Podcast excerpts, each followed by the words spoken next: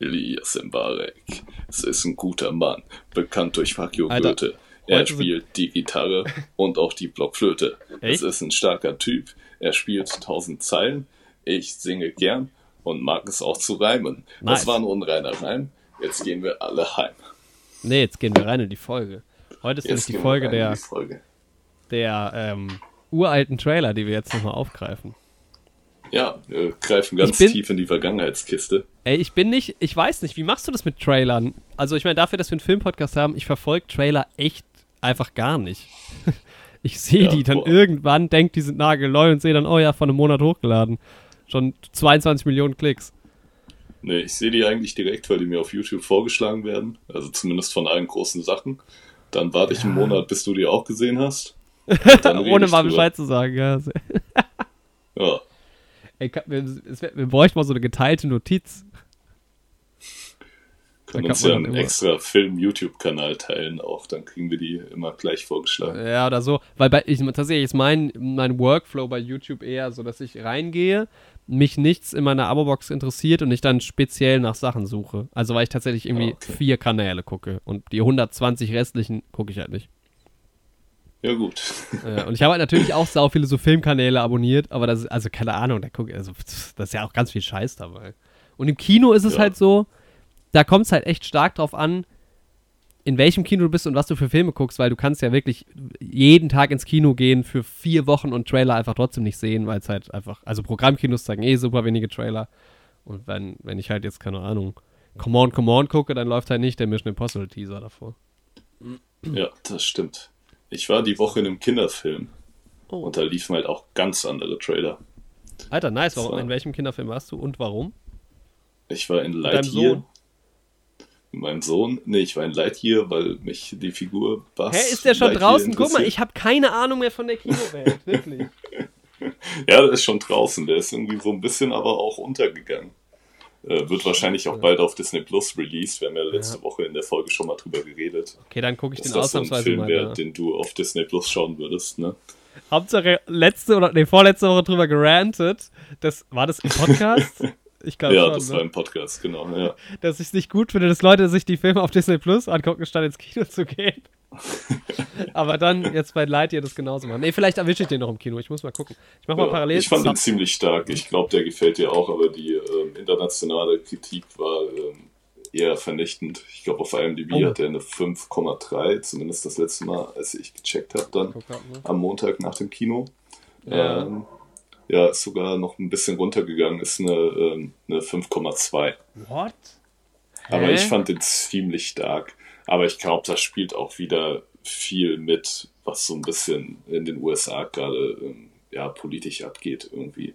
Ich glaube, das spielt Echt? da bei den Kritiken auch eine Rolle, ja. Okay, krass. Also das ist der so ist politisch, der Film? Nee, das jetzt nicht, aber es ist halt eine ähm, dunkelhäutige Protagonistin neben Buzz Lightyear und dann halt auch noch eine Frau. Und eine Figur ist ähm, dann auch homosexuell offen und da gibt's ja viele Leute, die da irgendwie massive Probleme damit haben. Und ich Ja, kann mir vorstellen, dass das Ja. die auch irgendwie triggert bei den Bewertungen, auch wenn ich mir so Sachen auf IMDb durchlese. Aber Fuck. ja, ich Aber muss ich mein- sagen, der Film hat das eigentlich alles ziemlich gut gemacht. Wobei, Und- also ich meine, der hat 31.000 ähm, Bewertungen und davon sind immerhin 5.000 nicht aus den USA und der hat auch da eine 5,5. Aber gut, Ja, es gibt aber ich- natürlich, auch, gibt natürlich auch Vollidioten außerhalb der USA. Ja, Am Ende nächste Woche gebe ich eine Review ab. Ja, 4 von 10. Ja, kann ja auch sein, dass der Leuten aus anderen Kunden nicht gefällt, aber wenn man sich die Sachen so durchliest, dann ähm, schwingt das auf jeden Fall schon mit. Auch wenn man sich so ein paar YouTuber anguckt und sowas, die dann den Film einfach als Woke abstempeln und, Anstrengend. und den dann einfach schlecht bewerten. Und das war er tatsächlich nicht.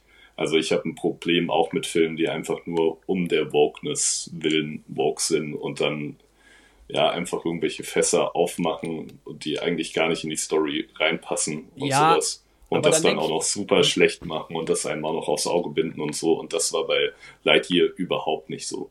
Also Ich das meine, das war du, einfach, so, da hattest du bei Moonfall so ein bisschen, glaub. Nee, war das Moonfall?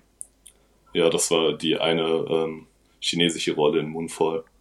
War halt, um das für den asiatischen Markt Ja, zu gut, das war nochmal ja. ein anderes Thema. Das ist wieder aber ein bisschen ich finde so ein anderes halt, Thema. wenn es aber- den Film schlecht macht, klar ist das nervig. Aber irgendwo denke ich mir dann auch teilweise, wenn es halt jetzt nicht massiv nervig ist, dann braucht Ja, dann brauchst es es halt auch vielleicht auch einfach, um es halt Ja, irgendwie den also Leuten wie gesagt, so und das war halt in dem Film überhaupt kein Problem. Also es hat halt keine irgendwie Charakterentwicklung oder sowas darunter gelitten. Und deswegen, also da gehe ich einfach davon aus, dass da leider viel in der Richtung mitschwingt. Hm. Aber sonst, ja, was ganz cool. Ich habe den Film auf Deutsch gesehen, weil ich ein bisschen irgendwie schade fand. Mhm. Aber Buzz wird ja sowieso nicht von Tim Allen gesprochen, wie seine Spielfigur in den Toy Story Filmen, aber von Chris Ja, Evans wird er gesprochen. Ja. Und Peter Ja, Sohn war- spielt auch mit. Peter Sohn und Findus. Mhm. Wer ist, was, was war eigentlich mit Peters Vater? Tatsächlich haben wir genau denselben Gag im ähm, Kino auch gemacht, weil ähm, die Rolle, die der spielt, ist halt eine Katze. Auch tatsächlich. Also das ist diese Roboterkatze aus No dem Trailer, way. die Ah, der witzig. Peter Sohn spricht. Ja. Stark. Guck mal, Das spricht auch. ja, genau, der ist auch mit dabei. Ähm, ja, also ich finde, das ist ein cooler Kinderfilm, cooler Abenteuerfilm. Ja, hat auch eine ganz coole Message. Ist sehr, sehr schön animiert. Also sieht wieder richtig gut aus. Ey, das Ja, ist ein Weltraumfilm. Das ist das Wichtigste. Ja, einfach super cool gemacht. Auch hier und da natürlich einige Anspielungen auf andere Weltraumfilme. Ich meine, dieser Buzz Lightyear auch in den Toy Story Filmen war ja schon so eine Persi- Persiflage auf die klassischen Space-Helden, wie wir sie kennen. Äh, Und ja, die alten Helden, das Gegenteil von uns. die alten Helden, ja. Das, das Problem ist, glaube ich, bei mir mit dem Film, ich habe diesen ersten Trailer damals gesehen und fand den mega geil, weil der halt auch so aufgezogen war, wie halt so ein geiler Space-Film, wie man sie äh, manchmal kennt. Und Ja. so wird der Film halt wahrscheinlich schon nicht sein. Also, Nee.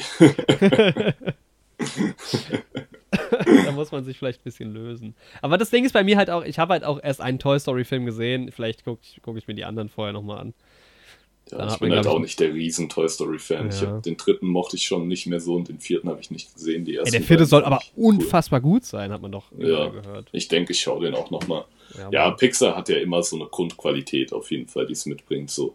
Also ich glaube, der schlechteste, der Pixar-Film, der mir am wenigsten gefällt, gefällt mir immer noch besser als andere Animationsfilme. Ja. Und ich, ja, ich war auch, äh, klar, also ich meine, klar, das ist eine, also Toy Story ist natürlich halt revolutionär gewesen, sieht halt trotzdem nicht mehr gut aus. Ähm, das ist nicht so mega gut. Gut, der hat eine 7,7 Toy Story 4. Aber, ähm, trotzdem eigentlich nett gewesen. Damals. Ja, Hatte mal, hatte mal eine Toy Story Phase, so für, ähm, ja, vier, vier Tage ungefähr. ja, ich hatte auch mal so eine Toy Story-Phase dann so mit 10. Wie war das bei dir? Ähm, ja, das also ja, 23. Ich hatte halt auch, ähm, ich hatte halt auch einfach eine Toy Story Phase mit meinen Spielzeugen, als ich klein war. Nice. Das ist halt halt das Nice an Toy Story, dass die halt quasi perfekten Merch, besseren Merch kannst du halt nicht verkaufen. Original Ja, nee, das meine ich gar nicht, aber so, das ist halt auch einfach 100% relatable, weil das ist ja genau das, was Kinder machen. Also die erwecken ja ihre Ja, ja. Spielsachen zum Leben, so, ne? Ja, Ja, ja sehr nice. Ey, ich habe einen Soundquiz. Was, was ist das? Also, ich weiß gar nicht, ob man das wirklich hört. Boah, White Noises. Ich höre nichts. Nee, Mann, Achtung. Kann halt sein, dass Discord das auch komplett unterdrückt. Oh, Gerade habe ich so ein bisschen so ein Klacken gehört. Hört sich ja. nach irgendwas Metallichem an. Die Maschine wurde wieder geladen. Ja. Äh, Achtung. Boah, ich höre nichts. Oh, das ist ja richtig schade. Da musst du wohl die Folge hören, Andi. Ja, da höre ich dir mal rein. Im nächsten, in der nächsten Folge sage ich euch, was es ist. Ihr zu Hause habt bestimmt, ihr wisst es ja schon. Das mal ein Ratespiel. Gott, die Erkältung hängt mir noch nach. Ja, wir sehen uns diesmal ausnahmsweise auch mal nicht. Mhm. War eh, ne? Während du versucht hast, ähm, ähm, ja, Krieg zu führen mit deinem P äh, Computer, Das ist eine Neverending Story. äh, konnte ich aber äh, die Zeit nutzen. Äh, dann kann ich mich immer, immer wenigstens anders hinsetzen.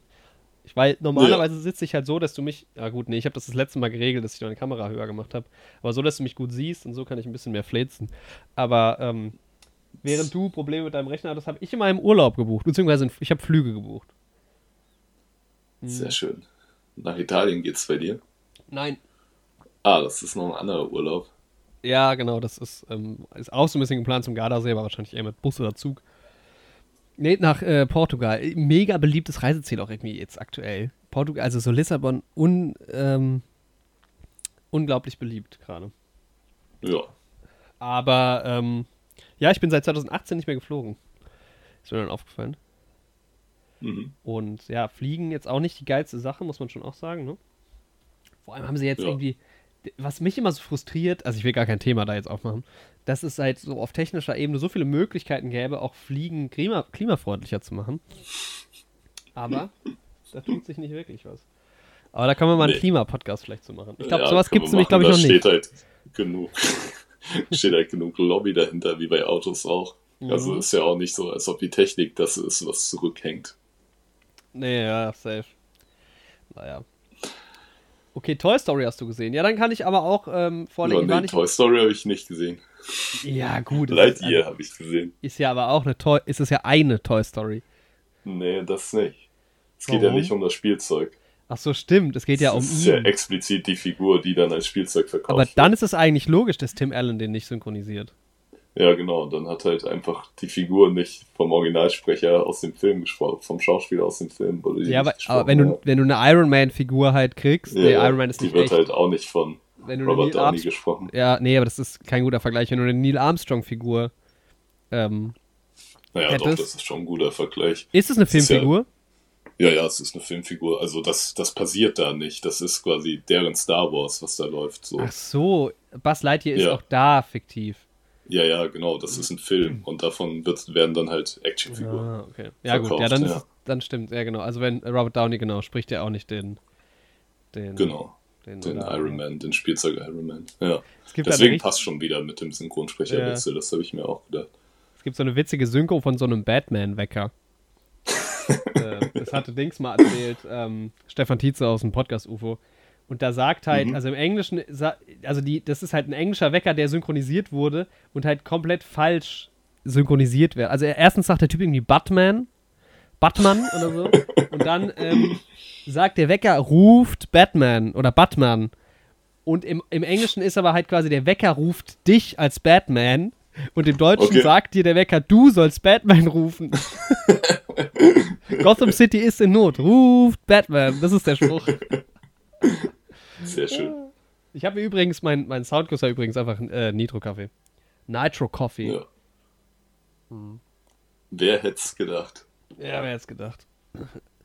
äh, ich habe Red geguckt. Kennst du die Red-Filme? Ja, also den ersten kenne ich, den zweiten aber nicht. Nice. Ja, wir haben uns ähm, die zusammen reingezogen. Ersten und zweiten. Mit deinem Vater. Mein Vater, genau, ja, der ist riesen Red-Fan und wollte unbedingt, dass ich die mal sehe. Mhm. Oh, und die sind auch schon ganz schön cool. Also, das sind halt so wirklich so ganz klassische, gut gemachte, witzige Actionfilme. Ja, Mann. Also so komplett. Story ist irgendwie immer sehr banal, ist aber sehr gut gemacht. Also beide Filme sind ganz schön cool gemacht irgendwie, auch gut gedreht, so. Ähm, sind halt super besetzt, ne? Ja, ist die Ähm. ganze Bandbreite an Actionhelden. Ja, also ja, Also nicht mal nicht nur. so also- krass wie Expendables, aber Ja, ja, aber halt irgendwie, ne? Bruce Willis ist dabei, John Malkovich ist halt mega witzig. Ähm, genau. da fällt mir ein Space Force, wo wir auch schon bei Buzz Lightyear sind. Ja. Immer noch nicht die zweite Staffel geschaut. Ähm, Morgan Freeman, Helen Mirren und Co. aber Carl Urban. Carl Urban ohne Bart. Ich kenne Carl Urban nur aus The Boys, glaube ich. ja, Mann. Und ohne Bart sieht der super strange aus. Oh, über The Boys können wir auch bald mal reden. Ich bin Ja, ich wieder hab- drin. Das soll ja auch sehr, sehr geil sein. Ich habe ähm, nur die erste halbe gut. Staffel geguckt. Das ist, ich habe jetzt die erste Staffel nochmal neu geschaut, weil Mhm. ich die noch, die hatte ich schon gesehen, aber die zweite noch nicht. Und ja, für die dritte schaue ich mir nochmal alles an. Ja, nice. Ja, vielleicht ähm, ähm, gehe ich da auch mal wieder rein, dann so als Hauptserie. Ich bin halt jetzt gerade wieder bei Succession drin. Mhm. Und das ist was irgendwie auch witzig, weil da spielt äh, Ryan, heißt der Ryan oder Brian Cox mit, der spielt halt diesen Arschlochvater bei Succession, also richtig, ein richtiges Arschloch. Und ähm, Mhm. da spielt er halt so einen russischen, ähm, ja, so ein General irgendwie oder Botschafter oder was weiß ich, aber halt so auch wieder überzogen und halt auch sehr witzig. Super Mhm. strange. Also so Serienfiguren, die du nur aus der Serie kennst, Ja. einfach seltsam. Ja, es ist viel krasser als bei Filmdarstellern, finde ich. Weil du halt Ja. auch viel mehr Zeit mit den Figuren verbringst. So. Also Ja, und wenn du sie halt nur, wenn du, also ich finde zum Beispiel, das bei Emilia Clark sehe ich jetzt nicht ähm, die Eiskönigin, aber Ja, die sieht halt auch gut anders aus. Und so. die habe ich halt auch oft genug woanders gesehen. Einfach. Ja. Und ich glaube, ich habe sie auch das erste Mal in Filmen gesehen und nicht in Go ähm, Gotham City. Wie heißt das? Game of Thrones. Oh doch, ich habe die schon das erste Mal in Game of Thrones gesehen, aber dadurch, dass sie da halt auch die blonden Haare hat und sowas und hin und her. Ich finde, bei Game of Thrones geht's auch eh immer noch generell bei so Fantasy-Sachen, weil das Kostüm immer so anders aussieht, dass es, ähm, Ja, es Dich dann verändert auch einfach nicht so rausbringt. Ja. Stimmt schon, ja. Ja. weil das ist so, wenn du jetzt irgendwie Kit Harington im Anzug hast, ist das irgendwie ein ganz anderer Typ als in diesem Nachtwache-Outfit. so. Ich finde tatsächlich Das- aber bei so Ga- Game of Thrones, was halt schon so richtig, richtig groß war, ist der Effekt schon fast auch wieder nicht da, weil du hast halt unglaublich viele Interviews mit den Leuten halt auch schon gesehen und so behind Ja. the scenes. Also du, du kriegst einfach die Personen dann nochmal mehr mit, so, ne? Also ich, Ja. also die, keine Ahnung, wie oft ich dann diese Emilia Clark Videos, auch bevor ich Game of Thrones schon geguckt habe, wie sie irgendwie in ihrem Kostüm am Set rumlatscht und irgendwie rumalbert. Da kriegst du irgendwie so ein Mhm. bisschen mehr einen Bezug zur Person. Ja. Aber ja, Red fandst du gut, um nochmal auf das Thema zurückzukommen? Ja, die, die sind, also das ist echt, also wer Actionfilme mag, das ist schon sehr, sehr gut. Vor allem sind die halt echt witzig. Aber diesmal ging es ja um die. Gillians, oder? Was? Um die Gillians ging es da. Um die Gillians? Eine der reichesten Familien in Texas. Achso, es geht gar nicht um Red, das Promi-Magazin auf Pro7, oder was? Ja, wir haben uns mal, wir haben eine lange Red-Nacht gemacht. ähm, mit, äh, ähm, wie heißt sie? Carpendale. Ähm, ja. Stefanie Emilia, Emilia Carpendale. Annemarie heißt sie. Annemarie Carpendale. Ah. Ja, Nee, aber ähm, war gut, Red. Gut, ja, ja. Turning Red haben wir geguckt. Red Notice, Red Dead Redemption, Red Rocket, Red Sparrow. Red ist relativ häufig vertreten. In, wir hatten doch uns schon mal die Frage gestellt, welche Farbe in Filmtiteln wohl am meisten? Also Blau und Rot sind, glaube ich, die Vorreiter. Vielleicht auch Black. Ja. Black, Grün kommt White, auch. Green? Ja, hm. Wofür steht Red? Retired, irgendwas, irgendwas. Weiß. Retired Elderly Devils. Der Untertitel ist älter, härter, besser und bei Red 2 noch älter, härter, besser. Da weißt du schon Bescheid. Ah, retired Extremely Dangerous ja. ist. Genau. Ja. Und diese Mary Louise Parker ist super, super gut, ist mir nochmal aufgefallen. Und die Mhm. spielt, ich kenne die sonst nur aus, ähm, vielleicht kennst du die noch woanders her, aber die, ich kenne die nur noch aus äh, Red Sparrow. Da spielt sie auch so eine Agentin. Mhm. Und ja, ich glaube, die hat auch so Romantikkomödien teilweise gemacht, die ich jetzt bei IMDb noch nicht bewertet habe, aber bestimmt auch mal gesehen habe. Ich bin mir nicht sicher, ob sie das ist, aber ich glaube, ich kenne sie vielleicht noch aus einer Serie. Ja, er hat auch ein paar Serien mitgemacht. West Wing hat sie gemacht. Hm. Ja. Hier, Red Dragon hat sie auch mitgespielt. Sie wird halt auch von der Farbe Red dann quasi verfolgt. Ja, genau. äh, In der Fernsehserie Weeds ist sie Ja. die Protagonistin. Ja. Ja. Naja, sie hat aber auch bei Black Devil mitgemacht. Also das, ähm, Ja, die Farben sind überall mit dabei. ja. Blacklist hat sie auch mitgemacht. Ja, Blacklist, genau. Golden Exits, hart. Alter. Äh, Eine Hart. farbenprächtige Dame. Welche Darstellerin hat die meisten Farben gespielt? Das, das war eine Aufgabe für das nächste Mal. Hm. Ähm, ja, wo wir bei Farben sind, Ja. Lass Black Adam, ne- Black, der Black so. Adam Trailer kam vor drei Wochen raus. nee, vor zwei Wochen. 8.6. Ja. Das ist noch okay. Da sind wir noch gar nicht so weit hinten dran. Ja. Es gab einen Teaser mit so, der nur animiert war irgendwie, oder? Ja, genau. So ein bisschen Bisschen bei irgendeiner DC-Messe haben sie es dann angeteased. War ja. Ja. schon relativ lange bekannt, dass Dwayne The Rock Black Adam spielen soll. Ich habe keine Ahnung von Black Adam, ne? Du weißt da vielleicht ein bisschen mehr, weil du diese Shazam-Sache kennst. Äh, hast du Shazam eigentlich gesehen? Nee. Ah, auch nicht. Ja, ich denke auch, dass die beiden Filme jetzt erstmal gar nichts miteinander zu tun haben. Ich denke, der DC-Plan ist eher, dass die dann irgendwann nochmal zusammenkommen. Ähm, ja, aber genau, ähm, Black Adam ist eine Figur aus dem genau Shazam-Universum, oder? Mhm. ja. Es ist auch ganz klassisch DC, dafür lieb ich's ja. Es ist die gleiche Figur, hat einen schwarzen Anzug an. ja. Also das ist wirklich genau, die haben auch die gleichen Kräfte, glaube ich. Also das ist einfach. Stark.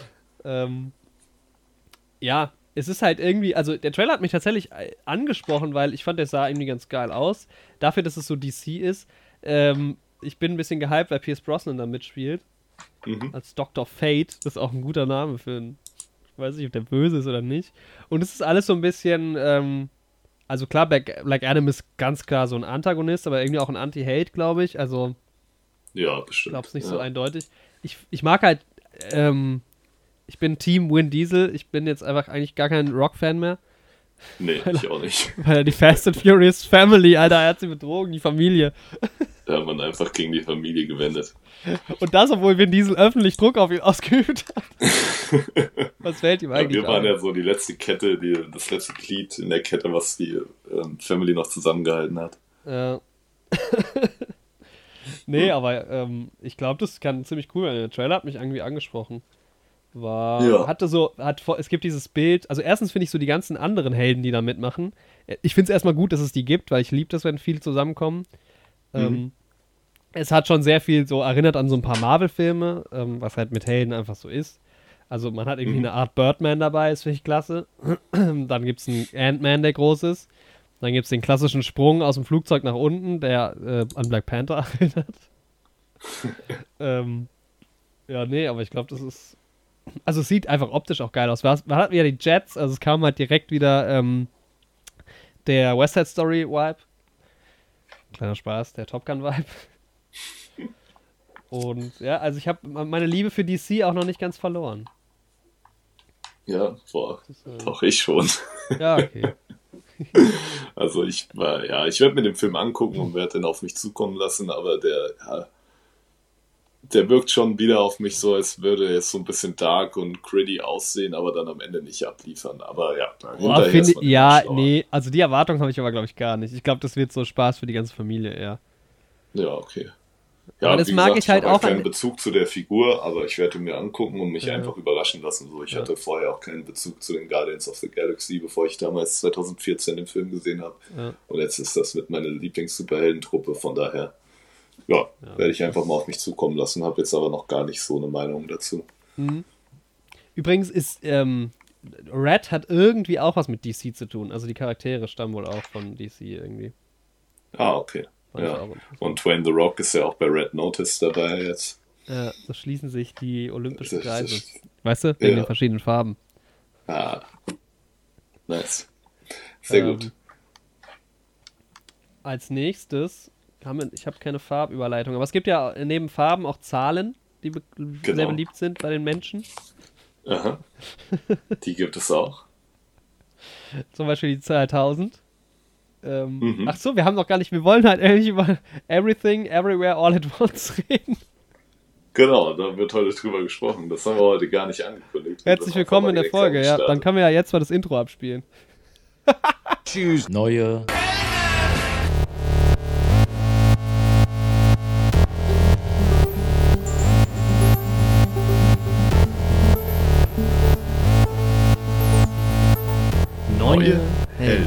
Mit Jorik und Andi. Ja, was für ein Prä-Intro. ja, das, hat, das war das längste. 25 Minuten, das, hatten wir- das gab's noch nie. Aber wir waren zusammen im Kino und haben den Trailer zusammen gesehen, ne? Von 1000 Genau. Zeilen. Und hattest du den Trailer vorher schon mal gesehen? Nee, den noch nicht. ich weiß auch gar nicht genau, worum es geht. Es geht irgendwie um. Aut also ich glaube, es basiert auf einem Buch, weil ich habe das gegoogelt und es gibt dieses Buch, das heißt auch 1000 Zeilen. Mhm. Ähm, und ich glaube, es geht irgendwie Und um so viele hat journalistische. es auch. Was? Und so viele hat es auch. Nein. Ja. Dann ist es ein kurzes Buch, glaube ich, oder? Ja. Ich weiß nicht genau, worum es geht. Wahrscheinlich gibt es da eine Hintergrundgeschichte zu. Das ist hier der erste Kommentar unter YouTube. Ich lese den jetzt mal so vor. Gut, manchmal verraten Trailer schon 80, 90 Prozent des Films. Dieser hier verrät jedoch rein gar nichts, außer toll, großartig und German Hollywood. Ich fand den Trailer auch ultra unangenehm. Also so eine Ja. Selbstbeweihräucherung ist schon, äh, Räucherung ist schon sehr Ja, hart. das ist wirklich hart. Also German Hollywood trifft es halt echt gut. Ja. Diese, Kann ich über meinen letzten Puffbesuch auch behaupten. Okay. Na gut, da war Ähm, Elias Mbarek nicht okay. dabei. Also, aber, also wird er sich wohl lohnen. alles klar. Er sieht schon, Ja. aber er sieht sehr modern geschnitten aus, ähm, hat irgendwie coole Schauplätze, ähm, hat auch teilweise, glaube ich, ganz gute Darsteller dabei oder Darstellerinnen. Äh, ich bin jetzt kein besonders großer Elias Mbarek-Fan, zumal ich noch einen weiteren Film mit Elias Mbarek gesehen habe, Trailer, der wirklich wieder unmöglich war und dann auch wiederum das deutsche Kino wieder sehr gut zusammengefasst hat. Ähm, auch da ist es, glaube ich, eine ganz gute Botschaft, die jetzt, ich gucke gerade mal, wie der heißt, die da irgendwie transportiert werden soll. Geht sehr viel um Feminismus und so, das ist ja auch wichtig, aber irgendwie so unangenehm wieder verpackt. Und wenn das dann halt im mhm. Kino unter Lady-Kino auch noch vermarktet wird, da, also da, dann kommt dann prallen halt auch wieder so zwei Gegensätze aufeinander. Ähm, ja. Das ist halt sowas. Schwierig, schwierig. Was gibt's noch? Männersachen. Also man kann doch nicht Lady-Kino und Männersachen. Das finde ich unmöglich, naja. Ja. Äh, Elias Mbarek. Wobei, man, ja, man kann ja auch als Typ ins Lady-Kino gehen. Ja, also warum muss das so gelabelt sein? Ich finde das. Ja, echt so. Liebesdings heißt das. Ich will auch als Typ mal morgens schön zu einer Ladies Preview Sekt Matinee gehen. Alter, also, jawohl. Hat mich auch keiner davon abgehalten. Da habe ich Little Women gesehen. Was hast du gesehen? Little Women, ja. ja. Da war sogar der, da war sogar die, die Women waren sogar im Titel. Und trotzdem bist ja. du reingegangen. Andi, Mensch. Krass, ne? Ähm. Aber gut, ich habe diese Aber ich habe das natürlich nur aus äh, chauvinistischen Gründen gemacht. Ja. Wie man weiß, ja.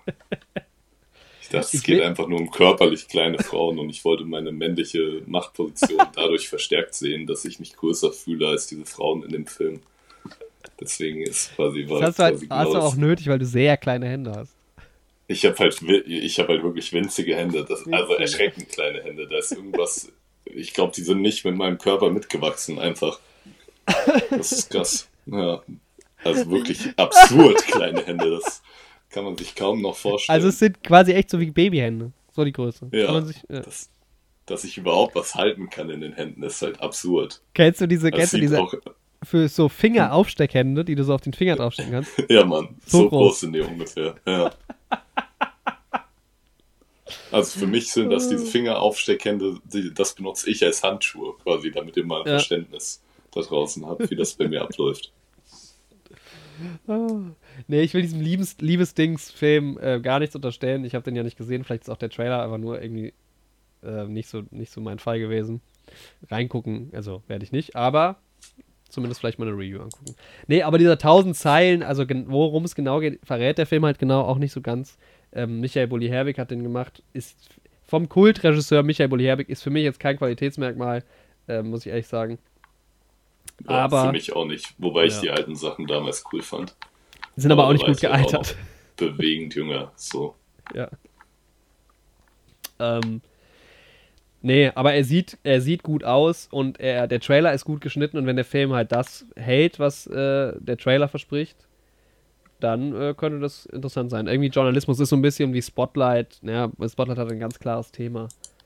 Ähm, aber halt diese The Press oder sowas. Also so diese Pressefilme haben oft Potenzial, ja. nice zu sein. Vor allem viele Locations und so, das sieht schon sehr cool aus. Also den werde ich mir, den werde ich mir angucken. Den habe ich auf meiner Watchlist raufgepackt. Okay. Dann gab es noch einen neuen Woody Allen Film, wo wir schon bei Kontroversen sind. ich will mich dieser, dieser Diskussion gar nicht anschließen. Ähm, ich bin mir aber der Diskussion ohne Woody Allen äh, bewusst. Ich finde ihn trotzdem, also ich finde seine Filme trotzdem äh, großartig. Ich gucke auch gerne noch seine alten Filme. Manhattan ist einer meiner absoluten Lieblingsfilme. Ähm, ich weiß nicht, den letzten Film, den er gemacht hatte, das war irgendwie so klassisch. Also keine Ahnung, er hat irgendwann angefangen, so ein bisschen mehr in diese Richtung auch so Comedy-Romance-Filme zu machen. Ja. Wie hieß der denn? Letztes Jahr kam da, glaube ich, einer raus. Boah, ich sehe A Rainy Day in New York. Ja, genau, das war der. Das hat mich jetzt nicht so wirklich äh, angesprochen. Aber Rifkins Festival ich auch nicht hat, gesehen. hat mich ja. zumindest angesprochen. Ja, das war ein cooler Trailer. Ja. Ich denke, den werde ich mir auch anschauen, auf jeden Fall. Den Trailer. Den Trailer. Ja, den Trailer habe ich ja schon gesehen. Stimmt. Ja. Ähm, ja, der auch witzig halt wieder, ne? Ich meine, der hat einen aktuellen 44er Metascore. ja, gut. Aber von, oh, immerhin schon 15 Kritiken. Na gut. Hm. Ja, ich, ich glaube, dass halt Woody Allen sich auch irgendwie so nach und nach sehr oft selbst wiederholt in dem, was er tut. Ja. Aber ja, worum geht's? Es geht irgendwie um den Ehemann von einer Filmkritikerin, glaube ich, oder so. Genau, die sind dann auf so einem Filmfestival. Ja. Da treffen die Welten aufeinander. Ja, und sie hat dann irgendwie eine Affäre, so. Also dieses Affären-Ding, das ist ja auch irgendwie Das äh, absolut Woody Allens Steckenpferd. Ja. Von dem, was ich zumindest kenne. Ich kenne auch äh, bei weitem nicht alles von ihm. Ja. Aber ich fand's Hat er war auch witzig. sehr viel Also, gemacht. was? Also würde mich auch überraschen, wenn du da alles kennen würdest. Von Woody Allen, das ist ja schon der große Bandbreite an Filmen, die er Äh, gemacht hat. Ja, der macht halt auch schon seit Ewigkeiten Filme. Ja, Ja. Aber, also, das ist, glaube ich, sehr leichte Unterhaltung. Und vom Vibe Ja. her fand ich es eigentlich schön. Ähnlich wie nach, nach dem Erfolgs. Nach dem Erfolgshit Emily in Paris. ja, Miss Harris Goes to Paris. Wirkt auch ganz witzig, der Trailer. Das wird, glaube ich, so ein charmanter Film. Glaube ich auch total. Ich glaube, das hat so ein so, da kannst du auch mal auch wieder, da gehen wir vielleicht mal in die, in die ähm, Sektmatinee für. Genau, ja, das ist wirklich so ein klassischer Sektmatinee-Film. Ja. Ähm, witzig deshalb, weil, jetzt muss ich gucken, wieder hier, Lukas Bravo, Bravo, Lukas Bravo spielt mit, der in Emily in Paris ähm, eine Hauptrolle spielt und jetzt spielt er, ich kenne ihn nur daraus, und jetzt spielt er wieder in Paris mit. Und vom Trailer her spielt er auch die gleiche Rolle. Also ist einfach ein sehr Ja. gut aussehender junger Mann. Und es geht ja auch. Ich meine, wie ist das Emily in Paris? Sie ist so Mode-Influencerin oder was? Ja, genau. Ja, Ja, was nicht. Ja, und da geht es ja auch wieder um Mode. So, ja stimmt. vielleicht ist auch einfach dieselbe Figur. Ein paar Jahre später. Ja, aber die ist ja jetzt Britin. Ja. Emily ist ja, Ja. US-Amerikanerin. Da treffen die Welten ja noch viel mehr aufeinander. Deshalb redet sie. Ja. Ähm, der spielt so in den 50ern, genau. Ja, Eine verwitwete äh, Putzfrau in den 50ern in London will sich unbedingt ein Dior-Kleid kaufen und reist dann nach Paris, um dieses mit ihrem Ersparten zu kaufen. So habe ich das verstanden. ja. Und sie mischt da den Laden auf jeden Fall ganz schön auf. Ach, da sind aber auch ein paar große französische Darstellerinnen dabei. Also zumindest hier äh, Isabelle Huppert, wenn man sie so ausspricht. Die kenne ich. Die ist so ein, glaube ich, relativ bekannt für diverse französische Filme. Mhm. Ja, Ja, ich denke, den werde ich mir auch anschauen, auf jeden Ja. Fall. Ähnliche Vibes, aber die haben mich auch alle, die kamen ja alle hintereinander, die Trailer, bevor wir den Film geguckt haben. Ja, Die habe ich irgendwie gepackt dann. Also ja. der, 1000 Zeilen hat mich irgendwie nicht so sehr abgeholt, aber die anderen ja. auch. Aber am meisten abgeholt hat mich der neue Mhm. James Bond. Der neue James Bond, endlich Tom Cruise als James Bond. Ja. Ah, das, habe ich gar nicht gesehen. James Bond. Trailer. Das ist Part 1. Ja, Das habe ich nicht mitbekommen. echt ne? Nee. Haben wir da nicht sogar kurz drüber gesprochen? Ich erinnere mich nicht. Als wir den Trailer bei dir zusammengeschaut haben? Stimmt, wir haben den ja bei mir auch nochmal. Stimmt, wir haben den ja gar nicht zusammen geguckt. Ich habe den ja vor Ja. äh, Top Gun nochmal geguckt. Genau. Echt? Da haben wir drüber geredet? Ich, Ja, ich glaube weiß. kurz, aber dann haben wir uns das Tom Cruise Interview angeschaut und dann ist, glaube ich, das Thema einfach schnell gewechselt. Äh, nicht das Inter Interview, sondern die Wutrede. Ja, stimmt, ja. Dass er Ja. ausgerastet ist, ja. Ja, äh, ich glaube, die haben auch beides, oder drehen, haben beides zusammen, glaube ich, gedreht. Mission Impossible 7 und 8. Also, Dead Reckoning Part 1. Ey, come on. Dead Reckoning. Klingt jetzt nicht so cool. Da war Fallout schon besser Ja, als Titel. Ja, also Mission Impossible Teaser, der ist jetzt auch schon ein. Oh, der ist jetzt schon wirklich einen Monat draußen. ähm, aber der hat mich wieder, also ich bin ja eh sowieso riesen Mission Impossible Fan. Das ist ja wirklich, was Actionfilme angeht, einfach das Beste, was man sich anschauen kann. Und jetzt haben sie sich gedacht, machen wir mal James Bond. Also wirklich komplett. Fiat 500 in Italien irgendwie, in engen Straßen. Dann in der Wüste auf Pferden. U-Boot. Ähm. Dann, was haben wir noch? Zug. Natürlich ein Kampf im Zug. sehr wichtig. Ähm, ja, es hat schon alles, es hat schon Ja, sehr starke. Bösewicht-Organisation, so Ja, die ganze Sache. Die James Bond-Checkliste kann man auch darauf anwenden. fahren durch Venedig, also wirklich komplett. Also das fand ich wirklich, finde ich gut. Ja, nee, warum nicht? Also, ähm, der Trailer verrät halt gar nichts, ist ja auch eher so ein Teaser. Zeigt halt sehr viele Action-Szenen. Irgendein Schlüssel muss geholt werden. Und man sieht schon mal so ein bisschen den Stunt. Ey, das ist, glaube ich, aber auch ein IMAX-Film. Vielleicht. Ähm, Vielleicht, ja. Dieser Stunt, den sie gedreht haben, da gab es damals auch Footage, wie Tom Cruise mit einem Motorrad über eine Klippe fährt und dann natürlich den, den Fallschirm dabei hat. Das ist im Prinzip wie James Bond, der mit den Skiern über die Klippe gefahren ist und dann den Fallschirm dabei hatte. Hm. Das nur am Rande. Ja, aber der, ach, das, da habe ich schon, oh, hab ich mega, mega Lust drauf. Das, das, das ja. sind echt die Filme, da freue ich mich monatelang ins Kino zu gehen vorher. Ja, auf jeden Fall. Ja. Tom Cruise, man kann ihn einfach nicht nicht lieben. Man kann es probieren. Man kann es versuchen. Ja. Ja, das ist, äh, haben wir jetzt mal die Trailer aufgeholt. Die nächsten Trailer, die jetzt aktuell sind, besprechen wir dann in drei Wochen. Ja. so sieht's aus. Hast du sonst was geschaut diese Woche noch? Äh, außer Red nicht, glaube ich. Ah, okay. Ich habe als richtigen Film auch nur Lightyear geschaut, aber sonst bin ich gerade voll im Seriending drin. Ich schaue aktuell so viele Serien, hm. wie schon lange nicht mehr. Irgendwie dachte ich ja, dass das Thema so Serien mich ein bisschen verloren hat.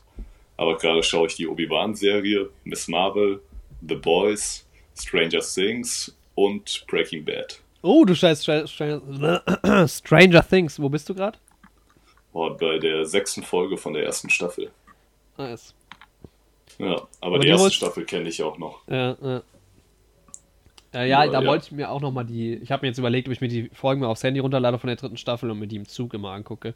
Ja, weil ich will nochmal so ein bisschen reinkommen. Idee. Ah, und sonst habe ich auch Peaky Blinders noch beendet. Oh nein. Diese Woche, die letzte Staffel ist raus. Und ja, hinterher habe ich mich dann mal ein bisschen informiert, weil es ein sehr offenes Ende ist für so ein Staffelfinale. Aha. Dass sie quasi die Serie auch gar nicht beendet haben aus ähm, Story, Writing und Telling-Gründen, sondern wegen Corona-Produktion und hin und her und dass einige Spin-offs geplant sind und dass es nochmal einen Film geben soll, der nochmal oh. die letzten offenen Fragen und dann quasi klärt. Ähm, weil, ja, nach der letzten Folge stand ich echt so da und dachte so, ja, war schon ganz cool die Folge, aber mhm. war jetzt nicht so ein Staffelfinale irgendwie. Das war so, so wie die vorletzte Folge, sag ich mal. Ja. Oder nee, eigentlich nicht mal das. Eigentlich so ein Staffelfinale ist ja meist die vorletzte Folge, da haut's richtig rein. Und in der letzten Folge wird dann nochmal ein neuer Konflikt für die nächste Staffel aufgebaut. Aber ja, es hat sich nicht wie so ein Ende angefühlt. Mhm. Weil einfach sehr viel ungeklärt geblieben ist. Aber ich finde es ja nice, dass da jetzt noch ein Film rauskommt. Wahrscheinlich dann leider nicht ins Kino. Wahrscheinlich eher so ein Netflix-Ding. Aber den würde ich mir im Kino angucken. Mhm. Killian Murphy ist halt auch einfach sehr stark. Ja, nice. Naja, den hast du ja nächstes Jahr trotzdem im Kino. Ja. Ah, genau. Ungefähr gleiche Zeit auch. Ja. Oder wann spielt Piggy Blinders? Äh, ja, Anfang ähm, 20. Jahrhundert. Ja, Oppenheimer ist doch da auch am Leben gewesen, oder? Ja, genau. Das war auch, also zumindest die Serie geht halt auch ja. über 20 Jahre ab einem gewissen Punkt, Peaky Blinders. Nice, Alter. Da können wir mal unser Universum äh, erweitern dann. ja. Wie heißt seine Rolle in Peaky Blinders? Ähm, die von Killian Murphy. Heißt ja. äh, Tommy Shelby. Shelby macht sich, äh, taucht unter, um Wissenschaftler zu werden. Um Wissenschaftler zu werden, nice. So gut. Ich schreibe gerade mit einem Kumpel an einem neuen Pen and Paper und das ist genau das Setting auch. Wissenschaft und frühes oh, 20. Jahrhundert. Habt ihr, gestern habt ihr wieder geschrieben, trefft ihr euch eigentlich in Persona dafür? Ja. Nice. Richtiger Writers Room. Ich mache morgen auch ja, wieder Mann. Writers Room. Stark. Das ist auch Kleine. einfach nice. Ja, allerdings für eine Serie. Und kann man da schon was leaken oder ist das hier noch Top Secret Geheimnis? Top Secret Geheimnis. Ja, nee, so wahnsinnig viel kann man da noch nicht erzählen. Okay, aber irgendwann kommt der Punkt. Irgendwann kommt der Punkt. Eine Webserie. Ja. Ja wir, wir können ja irgendwann mal eine Folge machen über solche Projekte. Ja, ja. Ähm, solange da jetzt nichts dingfest ist, macht das nicht so viel Sinn. Ja. Aber ja, ich gucke halt, ich bin, habe jetzt wieder weitergemacht mit Succession. Ansonsten mhm. serienmäßig. Ja, Stranger Things warte ich halt noch. Also weil ich halt nochmal in die dritte rein, äh, reingucken wollte. Ja. Sonst habe ja, ich ja nicht The so Boys kann ich halt, wie gesagt, nur empfehlen. Ja, vielleicht mal fange ich da auch mal wieder an. Fand ich auch gar nicht so schlecht irgendwie. Ähm, weiß gar nicht, warum ich das aufgehört habe. Das habe ich eine ganze Weile geguckt. Ja, ich habe die zweite Staffel irgendwie verpasst und dann wollte ich damals nicht die erste nochmal gucken. Ah. Aber jetzt irgendwie hatte ich was gebraucht, was meine Piggy Blinders Lücke füllt. Habe dann die erste Staffel relativ schnell durchgebinged. Dann wurde die, ja, die Lücke halt doppelt und dreifach gefüllt von 1000 Serien. Ja. Obi-Wan, hast du schon fertig geschaut? Ach so, stimmt. Obi-Wan gucke ich natürlich auch noch gerade. Nee, äh, nee, habt äh, fünf und sechs Filme noch.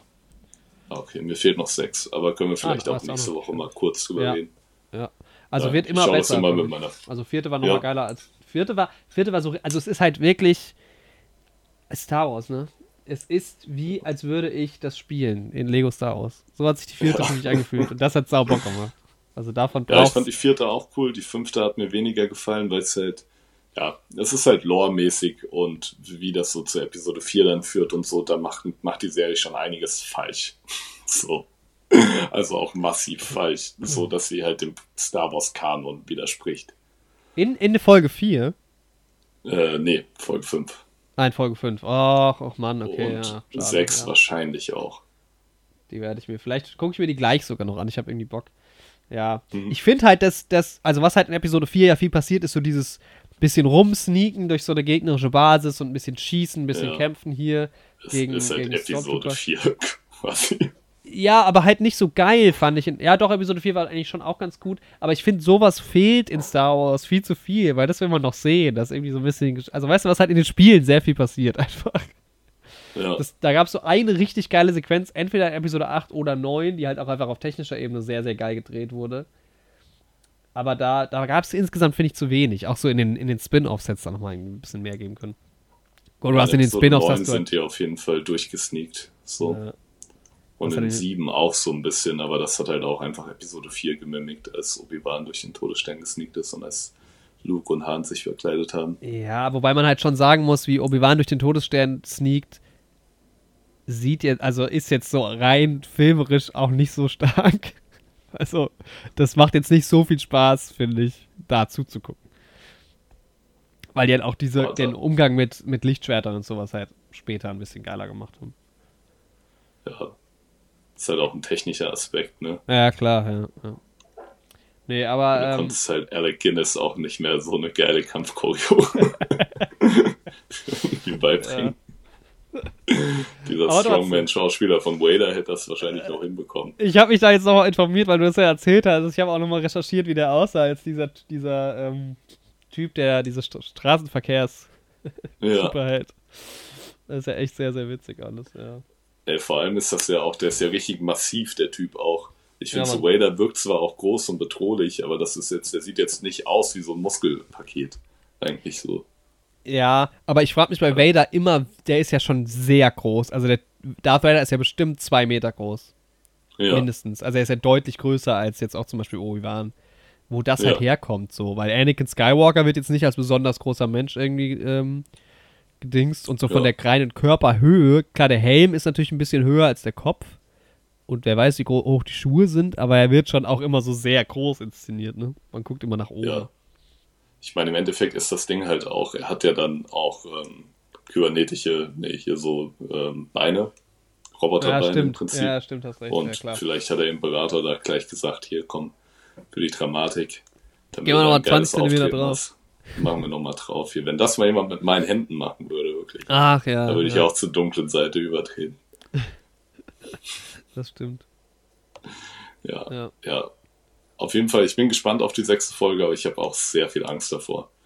Weil das, was das Ende von der fünften Folge angeteased hat für die sechste Folge, ohne da jetzt irgendwas zu spoilern, gibt mir das Gefühl, dass die da Dinge machen werden, die einfach äh, sich mit Episode 4 so hart beißen, Ah, ja. Ich habe aber so ein bisschen das Gefühl, dass so dieser Zug eh so ein bisschen abgefahren ist, alles so auf Episode 4 ja. auch anzupassen.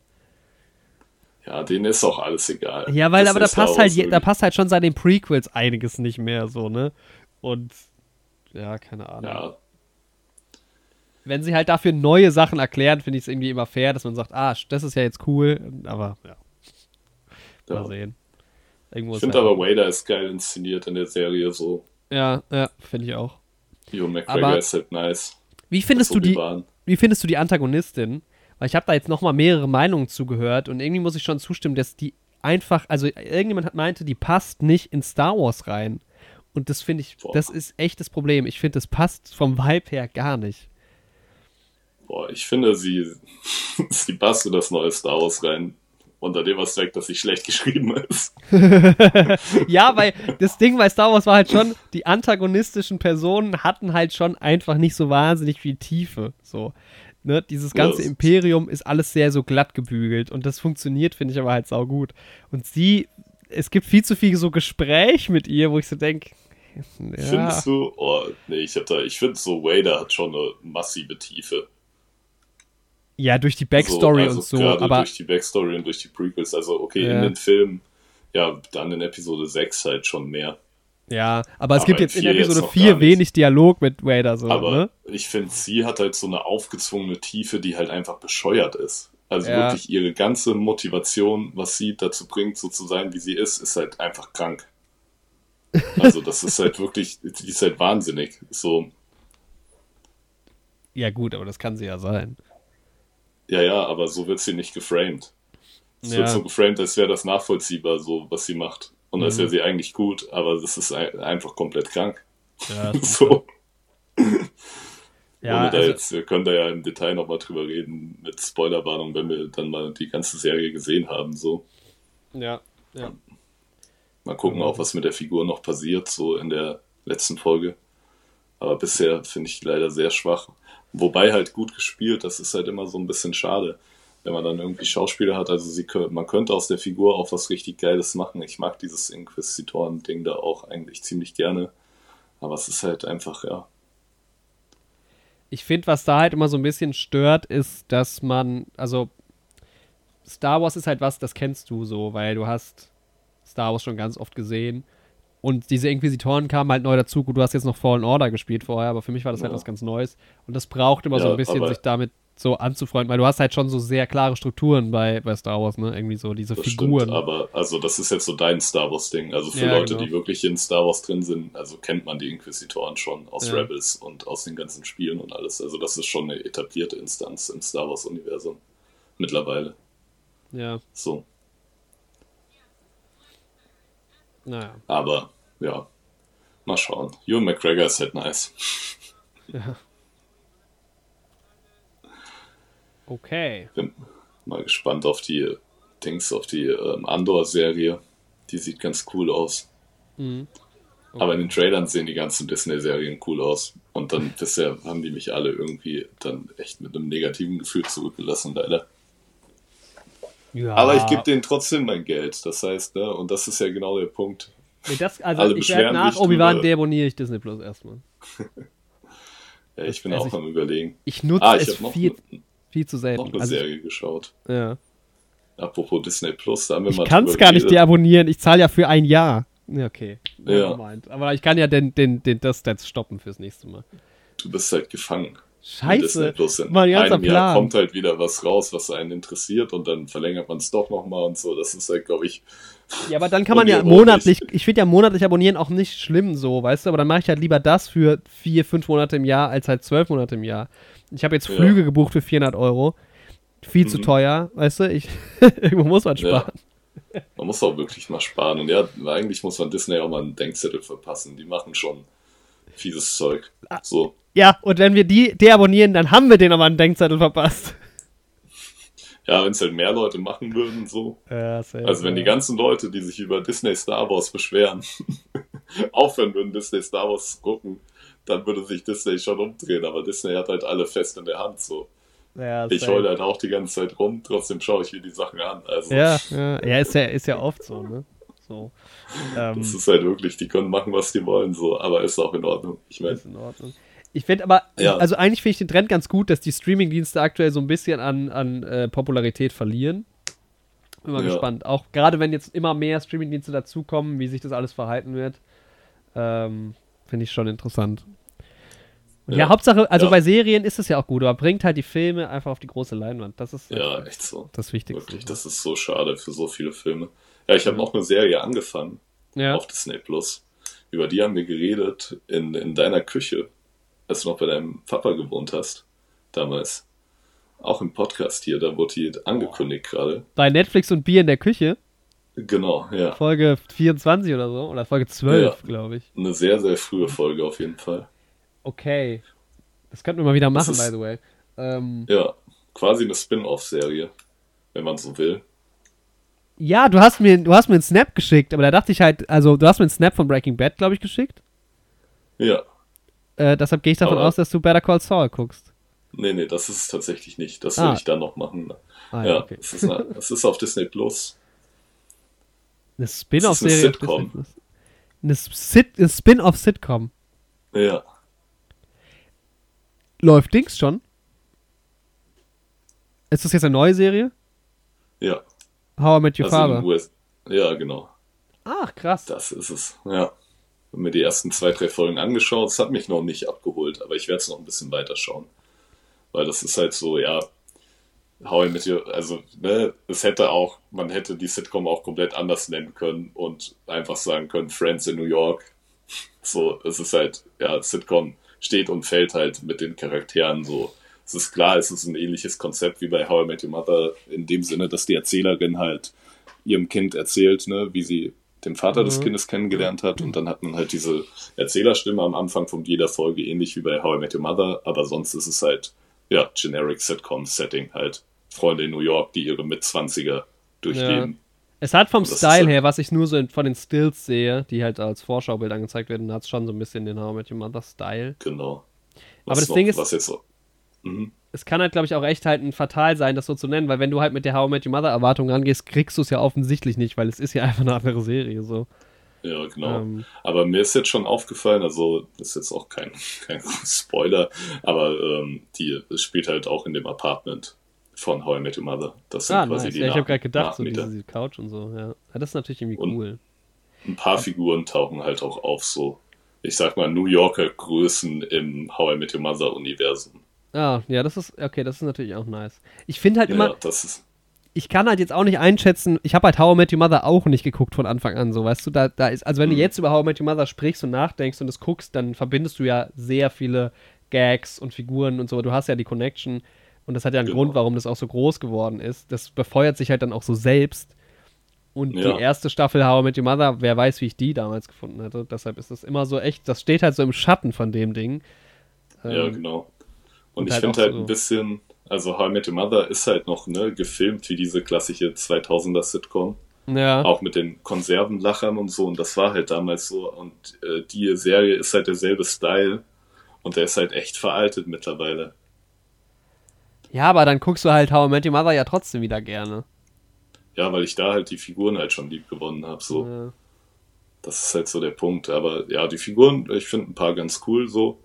Mhm. Ich, es gibt aber jetzt noch keine Figur, die mich so im Gegensatz zu How I Met Your Mother direkt gecatcht hat, so. Also Ja. ich fand halt Lily, Marshall und Barney halt direkt nice, so in Folge 1. Mhm. Ja. Ich muss sagen, da habe ich ein bisschen drüber nachgedacht, oh, wo, jetzt, äh, wo ich jetzt relativ viel Brooklyn Nine-Nine gucke.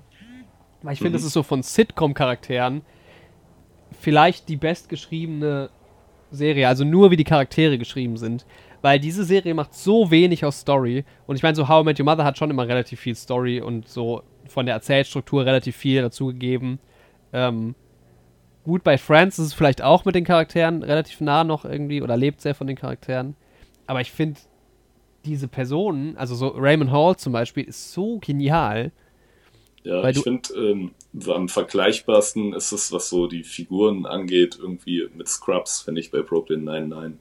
Also da muss ich immer dran denken, so, weil du da Ja. halt auch so, du weißt halt schon irgendwie, wie eine Figur auf eine Situation reagiert, bevor du es gesehen hast, weil du die Figuren halt irgendwie, weil das Ja. einfach so unique Charaktere auch sind. Und das hast du halt bei Scrubs auch so ziemlich. Mhm.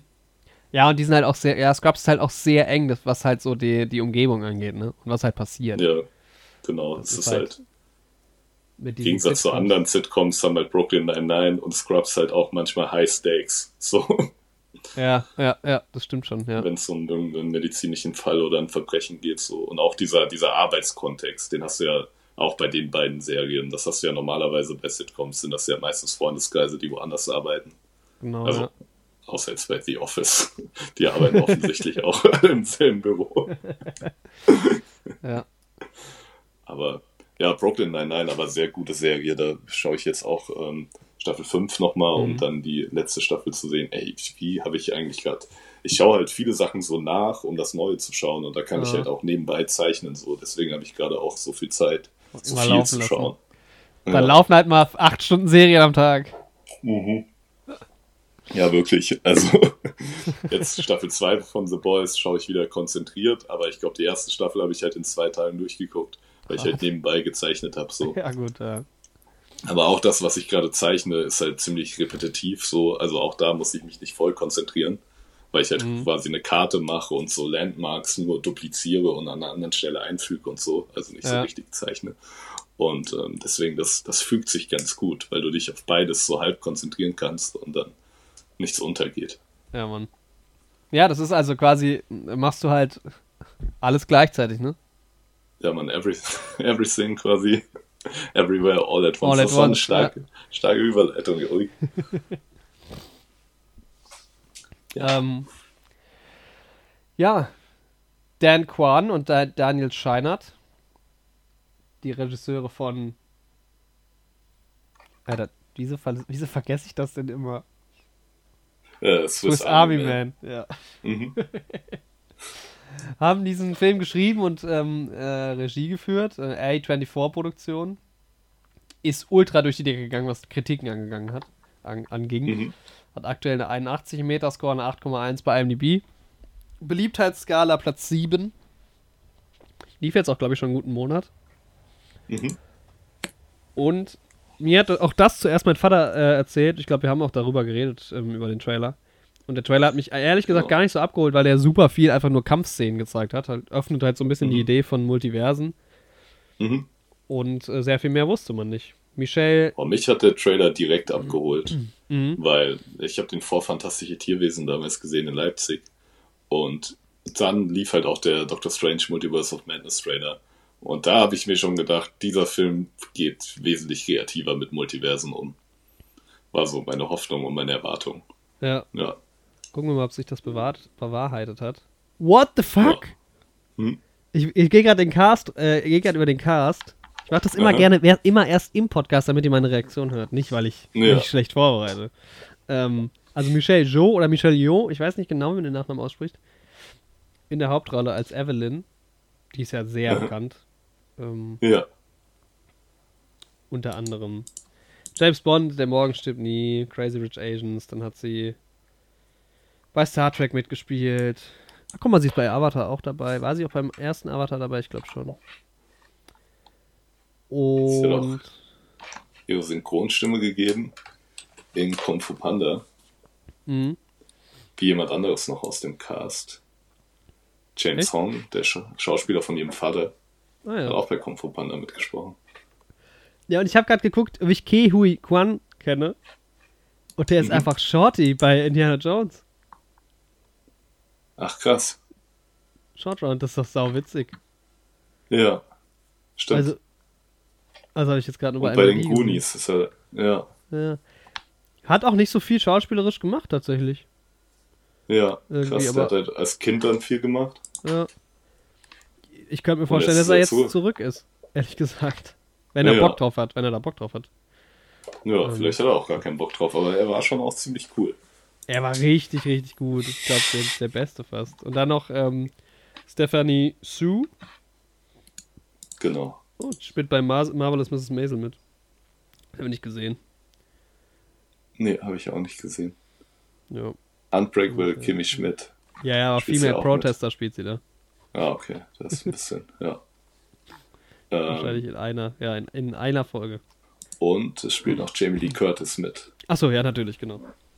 Genau. Und Biff Whiff. Ja, und damit wurde das, ähm, Biff du Whiff. Geiler Name, das muss doch ein Künstlername sein. Der ist doch nicht Biff Whiff. Naja. Ah, apropos, apropos Biff, hast du geframed diese, diese, diese heute schon? Äh, nee, das wollten wir auch noch machen zusammen. Lass das Wollen wir das machen. jetzt gerade machen? Ja, ich habe das erste Bild halt schon angeklickt und ich weiß auch direkt, was es ist, sage ich dir. Also wenn's, okay, dann wenn, ist es das, natürlich. wenn das kein First Try ist und das wird auch bei dir ein First Try. Ja, werden, okay, nicht gut. Hast du es schon gesehen? Ja, ja, ja, ja, okay. Also ich gebe es jetzt mal ein und gucke, ob es stimmt. Also ja, ich stimmt stehe, auf jeden Fall. Stimmt Ich auf jeden. Warte mal, ich sehe, bevor ich es eintippe, ähm, man sieht bei Framed heute im ersten Bild ein, ja, ein Hausdach von oben und eine Leine, die da irgendwie drüber gespannt ist und da hängen Leute dran oder stehen oben Genau. drauf oder was. Ey, Ähm, ich bin ganz ehrlich, ich habe erst beim genauer hingucken die Leute gesehen, mir hat das Hausdach schon gereicht. okay, ich gebe es jetzt mal ein, ich gucke, ob es stimmt. Oh, also stimmt nicht. das stimmt nicht. Ich hab, okay, ich habe was Falsches eingegeben. Oh, okay. Hast du? Nee, bei mir hat's gestimmt. Scheiße. Okay, warte mal, dann will ich mir noch mal das Hausdach genau angucken. Aber beim zweiten Bild weißt du es auf jeden Fall. Ja, okay, warte mal. Ach, wie dumm. Also- ich glaube, jetzt, hast- ich glaub, jetzt hast du mich ein bisschen rausgebracht. Ah, okay, sorry. Ja, okay, okay, okay, okay gut. Also, es, es war The Dark Knight. Ja, beim zweiten Bild sieht man dann die, die Schulbusse aus der, Ja. aus der Einführung des Jokers quasi. Ja, drittes Bild Ja. ist dann das explodierende Krankenhaus. Ja. Okay, Aber nee, vierten. dieses Haus von dieser Bank ist mir schon irgendwie so präsent. Ja, Ich dachte, das kann nur das sein. Und dann habe ich nochmal näher hingeguckt und habe die beiden Leute gesehen. Und man sieht ja auch, dass die Clownsmasken tragen. So, dann war ich mir hundertprozentig ja, sicher. stimmt schon. Ey, das vierte Bild ist einfach super. Also, warum ist das schon das vierte Bild? Das ist einfach Batman auf seinem, ähm, wie heißt der? Ja, Brawler? aus dem Bett. Brawler, ja. Äh, Ich hätte vier, ja, ich hätte das fünfte auf jeden Fall vor das vierte gesetzt. ja, voll. Ich meine, wenn du da Batman schon siehst, gut, das letzte mit dem Joker ist dann irgendwie ganz gut platziert. Ja, rate mal, dann Ja. darfst du jetzt mal raten, was ich am Anfang eingegeben habe. Boah, bei dem, ähm, boah, vielleicht sowas Mission Impossible-mäßiges. Nee, nee, nee, nee. Also halt auch in Bezug auf uns so ein bisschen. Ach so, ähm, War vielleicht der erste Film, den wir zusammen im Kino gesehen haben. mh, ah, The Walk. Ja. Ja, stimmt. Das ja, stimmt. Das würde natürlich auch passen an der Stelle. Also es dem ist halt, Seil. ja, es ist offensichtlich nicht das World Trade Center oder einer der Türme, aber ich, ich habe gedacht, vielleicht gibt es eine Sequenz, wo er vorher schon mal So. irgendwo drauf ist. Und nachdem du gesagt hast, ja, das weißt du auf jeden Fall, habe ich gedacht, ah, dann ist es wohl The Walk. Ah, okay. Naja. Ja, spaßig. Endlich haben wir es mal im Podcast gespielt. Endlich, ja. Nach all den Jahren. Äh, wie kamen wir da gerade drauf? Ach so, wegen Biff. Äh, Ich wollte noch einen Gag genau. machen wegen äh, Back to the Future. ja. Naja. Hm. Okay, dann fass doch mal in zwei Sätzen, in drei Sätzen zusammen, worum es in Everything Everywhere All at Once geht. Boah, es geht quasi um alles, jederzeit und überall. Nee, die, die Protagonistin, wie heißt ihre Figur eigentlich? Evelyn. genau. Die, ja, die führt halt ein äh, relativ normales, aber stressiges Familienleben. So ein Ja. bisschen auch am finanziellen Limit. Und ihr relativ konservativer Vater aus China kommt zu Besuch. Ich glaube, Um ist der zu Besuch oder wohnt der mit denen? Das habe ich nicht so ganz gerafft. Hab ich auch nicht so ganz gerafft, weil der halt auch auf einmal da ist, aber sie sagen Mhm. ja schon die ganze Zeit, er kommt und sowas, ne? Aber er wird ja auch nicht am Flughafen abgeholt und sowas. Ja, und in, im, im Verlauf der Story ergibt sich halt auch nicht, dass er nicht mit denen halt wohnt. Genau, aber er lernt ja dann erst äh, die Freundin von seiner Enkelin kennen und Ja. sowas, also dass er die ganze Zeit präsent ist, ergibt ja auch keinen Sinn. Ja, Vielleicht stimmt schon. Wahrscheinlich ist er zu in der Besuch. Stadt. Ja, Ja. nee, wahrscheinlich. Oder ja, also er, man sieht ja auch diese Sequenz, wo sie dann damals ähm, in die USA geht. Also wahrscheinlich Ja, war er genau. dann noch in China, ja. Auf jeden Fall gibt es halt in Evelyns Leben sehr viel Stress, Konflikte innerhalb von der Familie.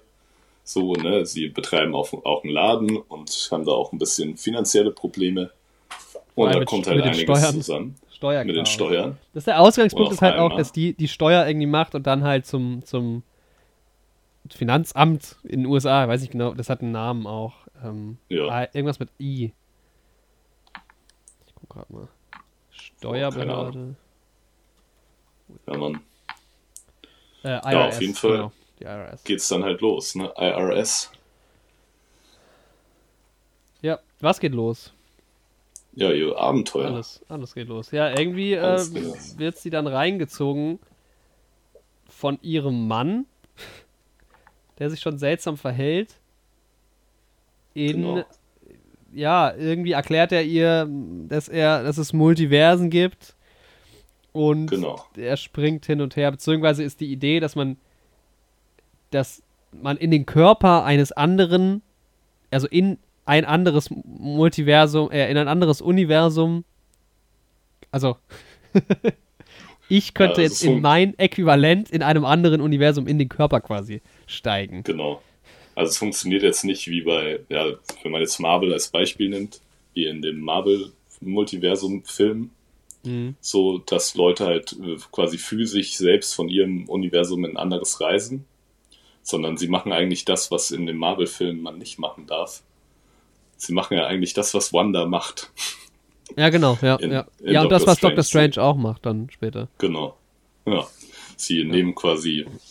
Ja, und das wird halt, soll genutzt werden, um Fähigkeiten quasi von anderen ähm, ja, Inkarnationen von einem selbst Genau, zu nutzen. Die dann, wie der Trailer vermuten lässt, Mhm. eigentlich sich immer nur auf Kampffähigkeiten beschränken. Also das fand ich so ein bisschen, habe ich dann im, im Verlauf des Films drüber nachgedacht, habe so gedacht, ja, aber dann nehmt doch immer die gleiche Person. Also macht sie ja auch oft irgendwie, oder machen die Ja. Leute ja, auch oft. Aber es geht vor allem Aber ich darum, sich zu dann doch schon ziemlich clever an einigen Stellen, weil es ja äh, dann auch Sachen, die eigentlich kein Kampf sind, auf Kampf umgemünzt werden. Wie Ja. diese, diese Kochtechnik da, ich habe jetzt den Namen vergessen, aber dieses, was man auch kennt aus so vielen Filmen, wo der Koch dann im Restaurant am Tisch selbst steht und mit den Schwertern, mit den Messern solche, die, die, die Shrimps hochwirft und in der Luft klein hackselt und sowas. Ja, das stimmt schon. Also es ist ja nicht nur Kampf selbst, es ist ja auch irgendwie Tanz, Kampf, alles irgendwie miteinander vereint. Mhm. Ja. Und ja, es ist erstmal fand ich schon ein sehr cooles Konzept und ich finde, man war auch direkt bei der Figur mit dabei. Also so ging es mir zumindest. Ich fand Ey, die Figur irgendwie. Ja, Hm? also man wird halt auch reingeworfen und du, du raffst ja am Anfang gar nichts, weil die reden erstens halt Englisch und Chinesisch mit Untertitel. Du weißt manchmal gar nicht genau, welche Sprache die reden, weil die so schnell hin und her, hin und her switchen. Mhm. Und es ist halt, es fängt total chaotisch an, halt irgendwie mit so ganz vielen Sachen. Also so eine klassische Situation. Sie ist am Tisch, macht ihre Steuern, gleichzeitig ist irgendwie was auf dem Herd. Der Vater kommt, dann ist der, der Ehemann von ihr, der sie zulabern will, er sich eigentlich von ihr scheiden will die ganze Zeit und ähm, will, dass sie die Dokumente unterzeichnet, aber sie weiß nichts davon. Dann noch die Tochter mit ihrer Freundin halt. Und es ist erstmal so, die Genau. erste Viertelstunde ist so, oh, gar keine Zeit zum Durchatmen. Aber es hat einen in die Immersion reingebracht, so. Also, ne, Ja, das will der Film ja. ja. auch, dass du quasi da mit ihr fühlst, wie Mhm. überfordert sie ist, so von der ganzen Gesamtsituation. Ja. Und das ist halt auch, ja, da werden auch gleich irgendwie schon spannende ähm, Sachen aufgemacht, so, weil sie selbst ist quasi nicht so konservativ und hat jetzt eigentlich nicht das größte Problem damit, dass ihre Tochter eine homosexuelle Beziehung führt. Mhm. Aber sie hat halt einen konservativen Vater und hat halt einen sehr großen Geltungsgang danach, von ihrem eigenen Vater respektiert zu werden. Ja. Weshalb sie halt auch ja will, dass sie dann ein ja, konservatives Familienbild für ihren Vater abgibt, was dann halt irgendwie das Problem mit ihrer Tochter dann doch aufmacht. Und ich finde, da sind die schon sehr spannend mit der Thematik umgegangen. Weil ich glaube, dass das ähm, ja eine Sache ist, die, glaube ich, viele Leute erleben. So in der Generation. Mhm. Ja, ja, glaube ich auch. Ähm, ja, und auch, also die, ja, sie ist super, sie spielt das richtig, richtig gut, vielleicht wirklich ihre beste Rolle, so. Mhm. Ähm, ich fand halt echt, also Kehui Kwan fand ich richtig gut als Waymond, also als ihr Mann, den fand, den mochte ich super, super gerne. Und auch die Tochter, also Ste Stephanie Sue als Joy, sehr, sehr, sehr, sehr viel Spaß gemacht. Direkt, also die Ja. Charaktere waren super. Ich fand auch die Freundin von ihr, äh, Becky, Tally Medal, ähm, war die doch, oder? Ja, Die fand ich auch super. ja, fand ich Die auch hat cool. witzigerweise, witzigerweise mal in äh, einem Film mitgemacht, der Joy Kevin heißt. Und da spielt sie Joy. Ha. Ja, ähm, tatsächlich, die Schauspielerin von Joy spielt auch in einer anderen Serie eine Rolle namens Joy. Sehe Ah, ich ja. gerade, The Path. Sieht auch ein bisschen so aus, optisch, wie das, was sie dann später im Film macht. Kannst ja vielleicht dich gerade über IMDb mal reinklicken. Will ich jetzt aber den Zuhörerinnen und Zuhörerinnen nicht sagen. Ja, wo, Ja. wobei man sieht schon im Trailer, die Leute in den weißen, weißen Gewändern so. Ja, stimmt. Ja, und dann Da geht halt der. Multiversumsspaß los. Es gibt eine Bedrohung, man weiß halt auch lange eigentlich noch nicht so ganz, also man ist schon so erst aus der Pekt- Perspektive von Evelyn, ne, man, man versteht noch nicht so ganz, worum geht's eigentlich. Es schlüsselt sich Genau. dann so nach und nach auf. Es wird auch sehr philosophisch slash metaphorisch irgendwie. Ähm, Ja, es bleibt aber halt irgendwie alles so unter dem unter der Kuppel einer ja irgendwie doch einer Metapher für ihr Leben vielleicht also der Film beantwortet am Ende auch nicht alle Fragen aber genau. interessant ist ja eigentlich auch gar nicht die Story also schon auch aber halt auch die Machart also ähm, es gibt ganz ganz viele neue, in Anführungszeichen, Ansätze, zumindest sehr unkonventionelle. Also man hat mitten im Film einen Abspann zum Beispiel. Ähm, ja. Und, und das ist aber auch halt auf so einer Metaebene sehr gut eingebunden. Ja. Da, also es gibt einfach halt Szenen in dem Film, die hat man so noch nie gesehen. Ja, wirklich. Und es und, ist halt so unglaublich kreativ auch an vielen Stellen. Also ja. es ist halt auch ein bisschen vulgär und sowas teilweise, ne? Mhm. Muss man halt auch mögen. Also kann ich halt auch Leute verstehen, die so, und es ist halt auch brutal.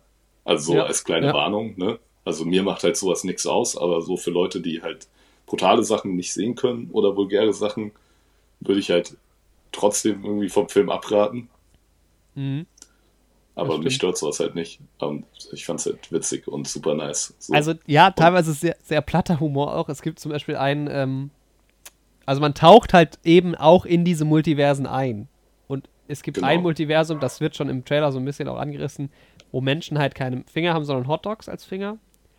Mhm. Und das ist so banal, aber das war so witzig jedes Mal. Also wirklich absurd. Ja.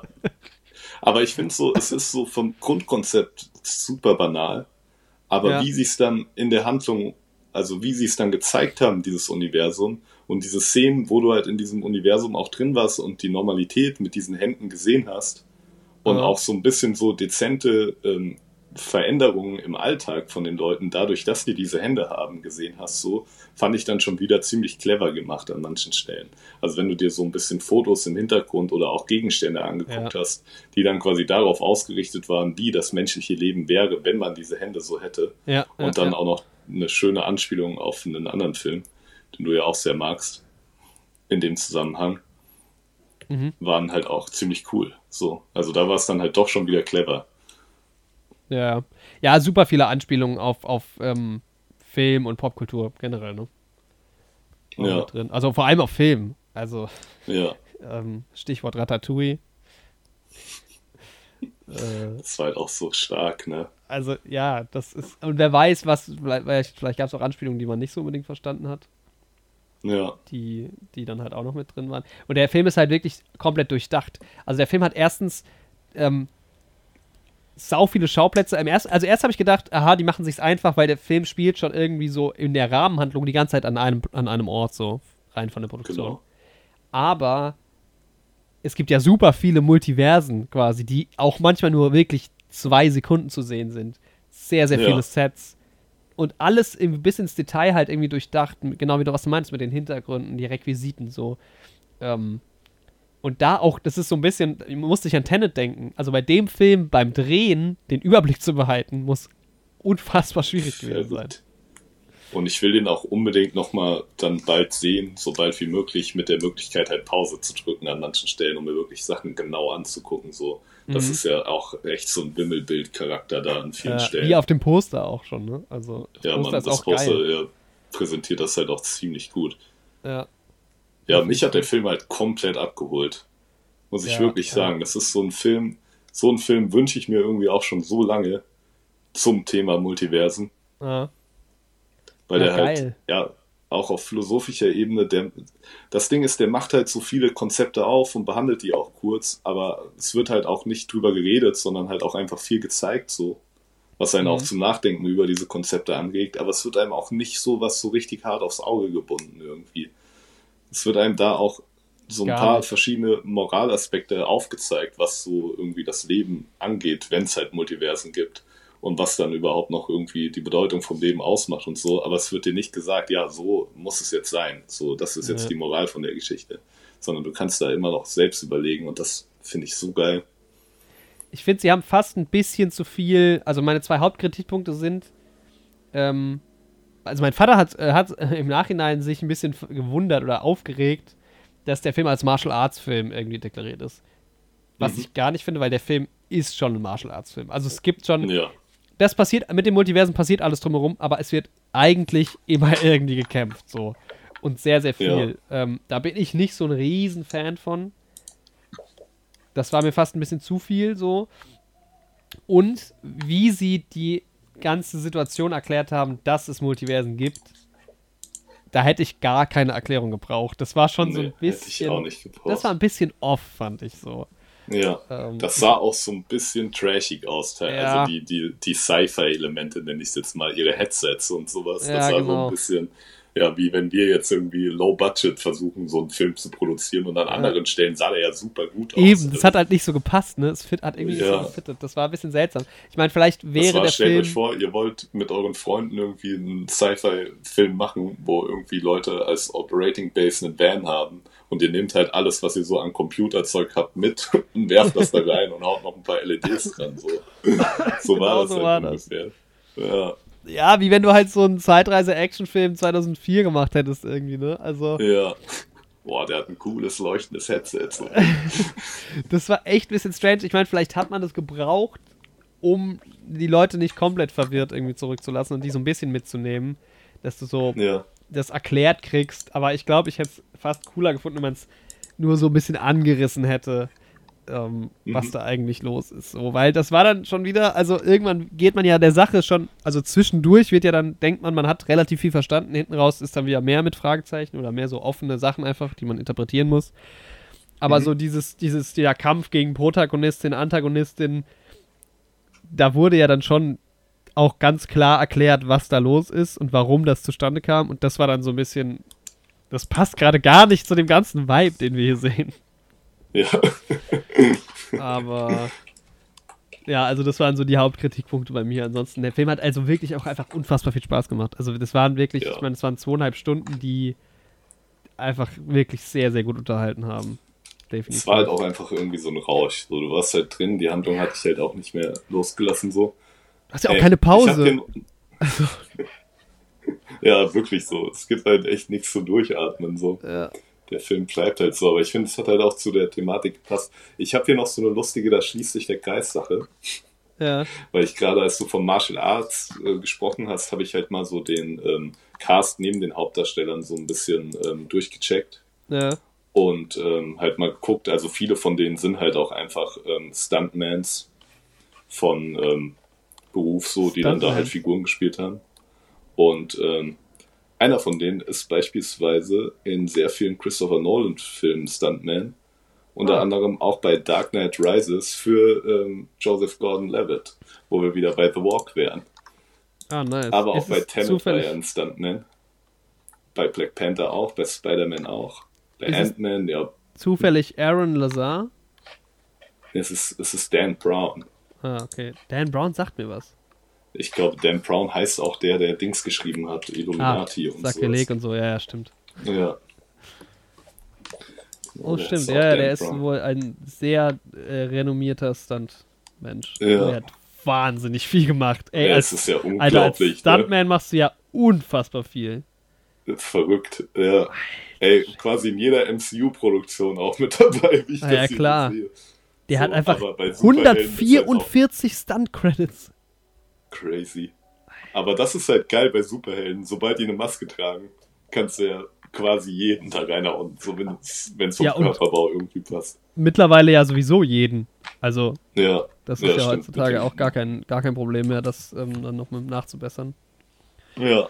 Wo du noch in den, in den äh, 1970er James Bond-Filmen offensichtlich siehst, dass eine andere Person plötzlich irgendwie da am Kämpfen ist. Sehr geil. Ja. Ja, also es war schon, ja, es war einfach auch, er ist saugut produziert, ne? Auch die Kampfchoreografien entsprechend natürlich sehr stark. Was mir natürlich wieder geschmerzt hat, es wird halt wieder ohne Ende zerstört in diesem Film. Das, ja, weiß, das, das kann ich nicht so genießen, wirklich. Das nee, kann ich mag das auch nicht. Ja. Aber ja, der hat echt, der hat Spaß gemacht irgendwie. Ähm, ja, ich will also den jetzt hat, auch unbedingt noch mal schauen. Ja, mich hat er am Ende nicht ganz so stark abgeholt wie dich, glaube ich. Ja. Weil du Ey, mich hat so, er am Ende komplett abgeholt.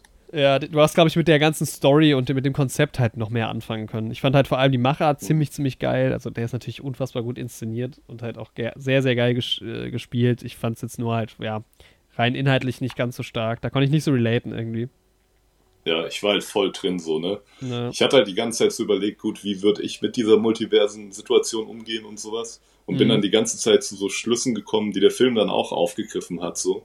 Ja, nice. Und das war irgendwie, hat sich alles ziemlich gut gefügt, so. Ja. Das war irgendwie, ich war quasi genau, ich war voll drin. Sau gut, ey. Sau gut. Ja, ich, Ja, ich, ha- ich schwank gerade so mit, also schon auf jeden Fall irgendwie ein, ein, ein, so, ja, bis sieben bis acht Film bei mir. Mhm. Ähm, das hat er auf jeden Fall verdient. Ja, bei mir ist es so ein, ja, es gab halt so kleinere Schwächen, die mich rausgebracht haben. Es ist halt kein 10 von 10 Film, Mhm. aber es ist so ein 9 von 10 Film auf jeden Fall für Ja, mich. stark, stark.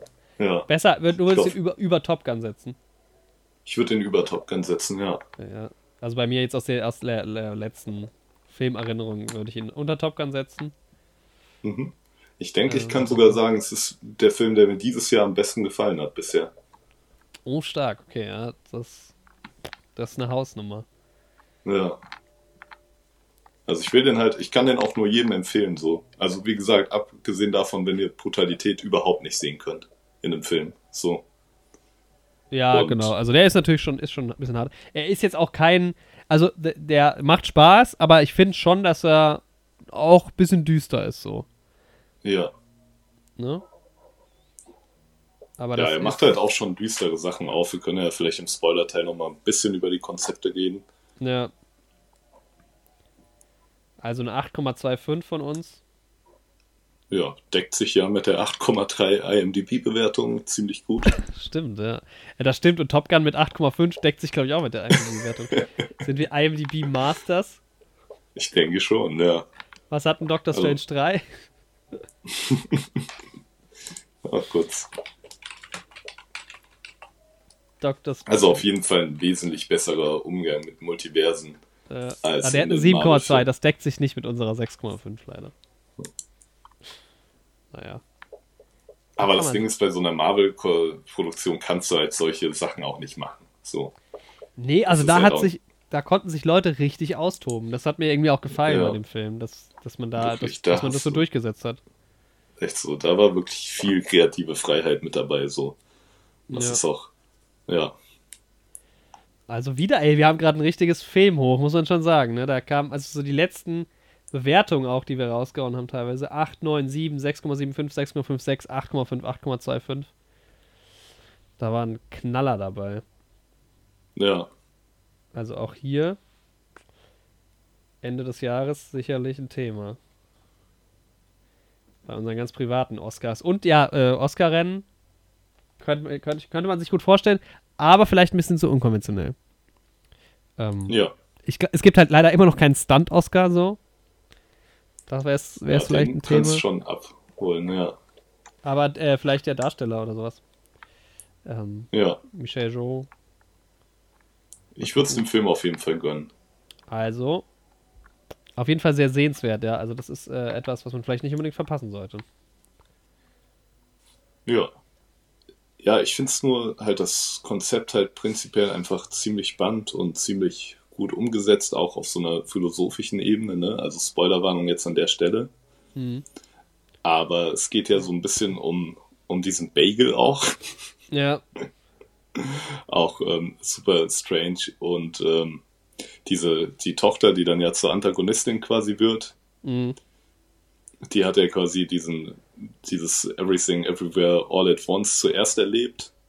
Und das hat sie ja richtig, richtig düster und böse gemacht und sowas. Weil halt durch dieses Multiversum-Konzept, und da haben wir ja im Marvel-Kontext auch schon oft drüber geredet, wird ja ein einzelnes Universum auch so ein bisschen bedeutungslos. ja, Das ist ja, also haben wir ja auch schon mal ein bisschen drüber gesprochen, dass das auch, wenn man bei Marvel so jetzt so immer größere Eternal Events und sowas aufmacht, so, warum sollte man sich noch so für den kleinen Spider-Man interessieren, der irgendwie in einem New York will und so das Handwerk legt? mhm. Aber ich finde, also gerade was den Aspekt angeht, kommt halt ähm, der Film mit ganz coolen Messages irgendwie hinterher. So. Also es ist ja so, ja, fand ich einfach spannend, wie sie mit solchen Fragen umgegangen sind. Ja, bei mir war es dann immer, also genau, ich, ich habe, glaube ich, weniger nachgedacht bei dem Film. Ähm, Mhm. Ich glaube, du kannst entweder gar nicht drüber nachdenken oder halt wirklich viel, weil wenn du bei manchen Sachen dann so anfängst, so ein bisschen drüber nachzudenken, denkst du, glaube ich, kommst du relativ schnell in so einen Moment, wo du denkst, hä, es ergibt ja gar keinen Sinn. Ja, Ähm, aber halt auch diese Don äh, Bagel-Sache, da meinst du ja, glaube ich, auch, dass das irgendwie so ein common Ding ist, dass irgendwie dieser Bagel so bei vielen Menschen eine Bedeutung hat, auch wenn es um Nahtod und so geht, glaube ich. Ja, genau. Das ist so ein, so ein Bild, was viele Leute ähm, beschreiben, wenn sie eine Nahtoderfahrung haben. So. Ja. Und das fand ich, also das wusste ich zum Beispiel nicht oder das kenne ich halt nicht, das Konzept, deshalb fand ich den Bagel so ein bisschen auch fast schon so ein bisschen trashy irgendwie. Mhm. Ähm, und ich hatte manchmal so das Gefühl, dass halt manche Bilder, zum Beispiel halt da, wo der Bagel auch platziert ist in dieser Halle, halt auch so umgesetzt wurden, um halt nochmal das so als, als Kulisse zu haben. Ja. Das fand ich aber teilweise auch so ein bisschen, wo ich so gedacht habe, naja, okay, aber das hat jetzt inhaltlich, irgendwie gibt mir das dann zu wenig. Aber es sah natürlich trotzdem cool aus. Ähm, ja, es hat sich dann halt auch so ein Kult um diesen Bagel und sowas ähm, gegründet, ja. ne? Und ja, ich glaube halt auch, dass irgendwie der, dieser Bagel selbst ein bisschen eine Metapher für den Tod auch in dem Film darstellt. Mhm. Und ähm, auch so ein bisschen die Frage, ob überhaupt irgendwas, was wir in unserem Leben auf der Welt machen, eine Bedeutung hat, weil man ja sowieso nichts mitnimmt, so. Ja. Und da finde ich gerade so die Antworten, die man irgendwie präsentiert bekommt, dann erstmals auch durch ähm, die Rolle des Vaters dann. Mhm. Ne, dass man ja trotzdem, egal ob das Leben jetzt eine Bedeutung hat oder nicht, man ist ja einfach drin. So. Ja. Und das Beste ist halt das Beste draus zu machen, so für sich selbst und für die Leute in seiner Umgebung. Mhm. Und ähm, man hat ja diese, diese Message dann aber vom Vater, bekommt sie ja dann auch, also die Mutter, und bekommt ja dann auch den Willen zu kämpfen und sowas. Mhm. Aber da fand ich es auch stark, dass das nicht so die, dass die letzte Message von dem Film war, dass dadurch trotzdem nicht alles auf einmal nice wird und sowas. Mit diesem Mindset, was der Vater hat, mit dem er mhm. ja auch zufrieden ist in diesem Multiversen-Ding. Und das war schon alles ähm, ja ziemlich irgendwie ein, ein dezenter Umgang mit solcher philosophischer Thematik. Ja. Ja, das stimmt schon. War denn am Ende, das habe ich nicht so, also weiß nicht, ob man das überhaupt beantworten kann, dieser Arc dann am Ende, wo sie sich mit der Tochter versöhnt, auch ähm, bei dieser Party, die sie da feiern. Mhm. Ist es das gleiche Universum wie vom Anfang gewesen? Kann ja eigentlich nicht so ganz, oder? Ja, habe ich auch äh, drüber nachgedacht, ne? Bin ich auch noch nicht irgendwie zu einem endgültigen Ergebnis gekommen, so. Äh, Aber ich glaube, es soll halt auch so ein bisschen offen gehalten werden, ne? Ist, glaube ich, ist wahrscheinlich auch am Ende egal, weil man weiß ja auch genau, gar nicht so genau, um wen es am Ende so richtig geht. Also die, die Tochter und die Mutter sind ja irgendwie ja dann immer die gleichen. Und das ist halt auch, glaube ich, so ein bisschen der Punkt, so egal wie die äußeren Umstände in deinem Multiversum dann sind in dem Fall. Ähm, sie hat ja auf jeden Fall was gelernt aus ihrer Reise so, oder beide. Ja, ja. Und das erlernte Wissen können sie ja in jedem Multiversum im Endeffekt an, wenden so. Ja, das stimmt. Also vielleicht haben sie auch ihr Universum durch das Wissen aus den anderen Multiversen einfach ein Stück weit besser gemacht so. Ja.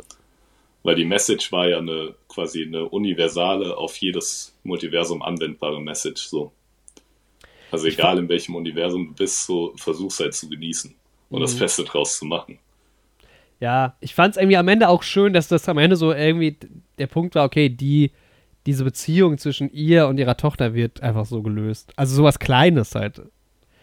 Das ja. hat mir irgendwie gefallen am Ende, dass dann es nicht darum ging, die Welt zu retten, so, weißt du? Ja, genau, dass die grundlegende Story halt echt so die Beziehung zwischen den beiden war, so, ne? Ja. Und das fand ich halt auch wirklich, ja, auf so einer Metaebene auch cool. Im Endeffekt ging es halt auch um so ein Aufeinander zukommen und einander verstehen. So. Ja. Und auch, dass eine mittelalte Mutter mit ihren Ängsten und Sorgen konfrontiert ist und die natürlich auch ein bisschen von ihrer Vatergeneration mitgegeben bekommen hat, mhm. die natürlich auf ihre Tochtergeneration dann überträgt, dass die Tochter natürlich mit ihren ganz eigenen Problemen und ihrer ganz eigenen Lebenswelt konfrontiert ist und dass da natürlich massive Reibungspunkte bestehen so. Und ähm, ich glaube, das ist auch auf so einer erzieherischen Perspektive eine ganz gute Message, die da ähm, irgendwie daraus einhergeht so unabhängig von irgendwelchen menschlich konstruierten Werte- und Normensystemen, ist es, glaube ich, das Beste, was du als Eltern machen kannst, äh, deine Erziehung darauf auszulegen, dass dein Kind glücklich ist mit dem, was es macht. Ja. Und zufrieden, so. Und das ist halt, und das finde ich, hat man gerade dann ganz gut in dem Kontrast gesehen, dass das ja letztlich der Großvater das ja auch nur wollte, so, dass seine Tochter und seine Enkelin glücklich sind. Ja. Aber dass halt in seinen konservativen Wertevorstellungen man halt nur glücklich werden kann, wenn man halt dieses ähm, ja, Mann, Frau, Kind, Familienleben halt führt. So Mhm. wie es halt die Norm ist, die er gelernt hat. So. Und das ist halt dann so dieses, ja, aber die Norm ist halt komplett austauschbar. Die ist halt eigentlich willkürlich. So. Mhm. Die Norm ist nur das, was wir als Norm festlegen. Und die gibt es eigentlich nicht.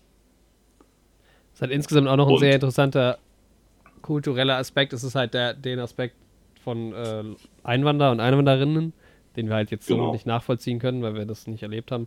Aber das hat mich ein bisschen an Dings erinnert, an ähm, Master of None tatsächlich, wo es auch immer mal Thema wird.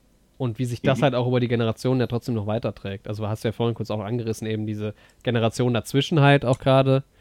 Ähm, oder oft halt auch, ja, sie ist ja sogar ausgewandert, sie ist ja gar nicht mit ihren Eltern ausgewandert, aber. Genau. Ähm, ich glaube, das an sich ist auch schon so ein Riesenthema, weil sich da, glaube ich, auch viel überträgt, auch irgendwie Traumata sich halt auch übertragen, auch auf, auf Kinder ja, und Enkel und sowas. Ganz massiv, ja. ja. Das sieht man ja immer wieder so. Also Auswanderer, Traumata, Kriegstraumata und sowas, das ist halt, es wird ja immer weitergegeben. Also ja. im Endeffekt ist ja jeder irgendwie auch ein bisschen das Resultat seiner Eltern so. Mhm. Und generell auch dem ganzen Umfeld. Aber ja, und da ist der Film halt super spannend irgendwie damit umgegangen, so. Dass mhm. am Ende halt irgendwie die Leute halt aufeinander zugegangen sind und sowas.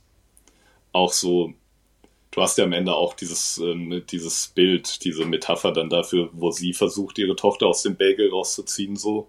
Mhm. Und dann zieht der Großvater aber von hinten auch noch mit und sowas. Ja. Das war schon alles ziemlich stark gemacht. Ja. Ja, und dann halt so Situationen wie halt, wo beide einfach nur ein Stein waren und du siehst so ein paar Minuten einfach nur Text, weil das halt zwei ja. Steine sind. Das halt, also einfach so Sachen, die man das so noch nicht gesehen hat. Das war schon sehr gut.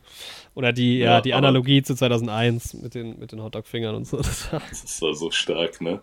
Aber auch das mit den Steinen ist halt wirklich auch repräsentativ für die ganze Message. So. Also selbst wenn du in so einem komplett banalen Universum auf einmal wärst, so, mhm. das würde die, eigentlich faktisch keinen Unterschied machen für dein ja, Wohlbefinden. So, du musst halt die Umstände annehmen und halt gucken, dass du für dich selbst das Beste draus machst. So. Ja.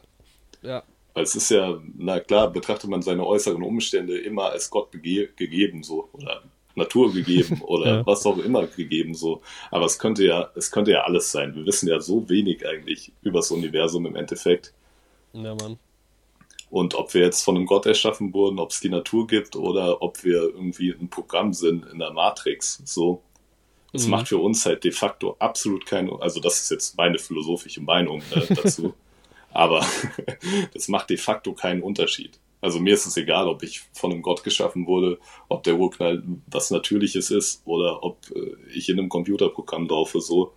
Solange es mir gut geht in der Situation, in der ich bin und solange es mir gut geht, ohne dass es dafür anderen schlecht gehen muss, finde ich das ja. absolut super. so. Ja. Was es natürlich in der westlichen Welt nicht tut. Ja, also aber was anderes es Thema. selten tut, aber das wurde hier ja auch ähm, thematisiert ja. in dem Film dann so ein bisschen. Ich glaube halt, was, was, was wir alle daraus mitnehmen könnten, hinten raus wäre halt wichtig, dass ähm, ihr einfach mal den Podcast mit fünf Sternen bewertet. Auch sehr wichtig, ja. Und Weil ihr tut euch selbst was Gutes, so. Genau. Ihr tut uns man, was Gutes. Wir machen, fühlt sich egal in welch, ja, egal in welchem Multiversum wir sind, wir haben alle was davon. Genau, ja. So. Das wäre wirklich wichtig und dass ihr auch einfach mal weiterempfehlt. Gerne mal Leute darauf aufmerksam machen. Dass wir und schaut euch den Film auf jeden Fall an. Also Everything Everywhere oh, All at Once ja. kann ich wirklich empfehlen. So. Den, ähm, es gibt auch manche Filme, die man auch einfach empfiehlt, die man also man muss den Film auch gar nicht mögen, aber man kann, glaube ich, no. den mal gesehen haben. Auch, auch jetzt mal von dem, also einfach auch mal zu gucken, was halt auch möglich ist im Kino. So. Ja. Weil es ist halt nicht die nächste Elisenberg ähm, Romantikkomödie. Genau. Leute. Sehr schön. Ach, das war eine schöne Folge, fand ich. Fand ich auch. Wir haben auch sehr viele mhm. Themen drin, dafür, dass die Folge gar nicht so lang ist. Ja, anderthalb Stunden ist eine schöne äh, Folgenlänge eigentlich, ne? Ja. Um, ah, wer noch dabei ist und letzte Woche nicht reingehört hat, hört euch unbedingt mal unsere ähm, Top Gun Folge an. Auch da reden wir eine gute Stunde nicht über Top Gun. Ähm, und das war ein bisschen mehr Arbeit, ähm, was Aufnahmen und Schnitt und so anging. Dafür nochmal mhm. Werbung hinten raus. Und mehr habe ich nicht zu sagen. Heute. Nächste Woche, ich habe gerade mal geguckt, was so im Kino läuft. Ich werde mir jetzt äh, Elvis anschauen. Ich will vielleicht Lightyear ja. noch gucken. Mal gucken, vielleicht dann doch eher Disney Plus. Massive Talent. Ein genau. Thema noch. Elvis Massive Talent werde ich auch schauen. Ich weiß aber noch nicht, ob ich das bis nächste Woche packe. Gucken wir mal, ja. Also Elvis auf jeden Fall, mhm. aber Massive Talent wird wahrscheinlich erst ein bisschen später. Bei ähm, Elvis sagen ja auch viele, dass es ein Massive Talent war. Ja. Stark. Also, ey, der läuft wieder in dem schlimmsten Kinosaal der Welt. Ich, oh, man kann keinen Kinosaal mit weißen Wänden. Wenn jemand hört, äh, zuhört von, von hier aus Darmstadt, City Dome, Leute, streicht doch einfach die Wand schwarz. Danke. Ja. Genau. Und ansonsten noch Paw Patrol, Jet to the Rescue, Rettung im Anflug. Und wir heben jetzt aber ab. Das ist aber der Spruch vom Podcast UFO. Wir brauchen einen anderen Spruch. Wir verabschieden uns aus, aus euren Ohren. Das ist unser Spruch. Ja, das ist unser Spruch. Macht's gut. Tschüss. And that was it.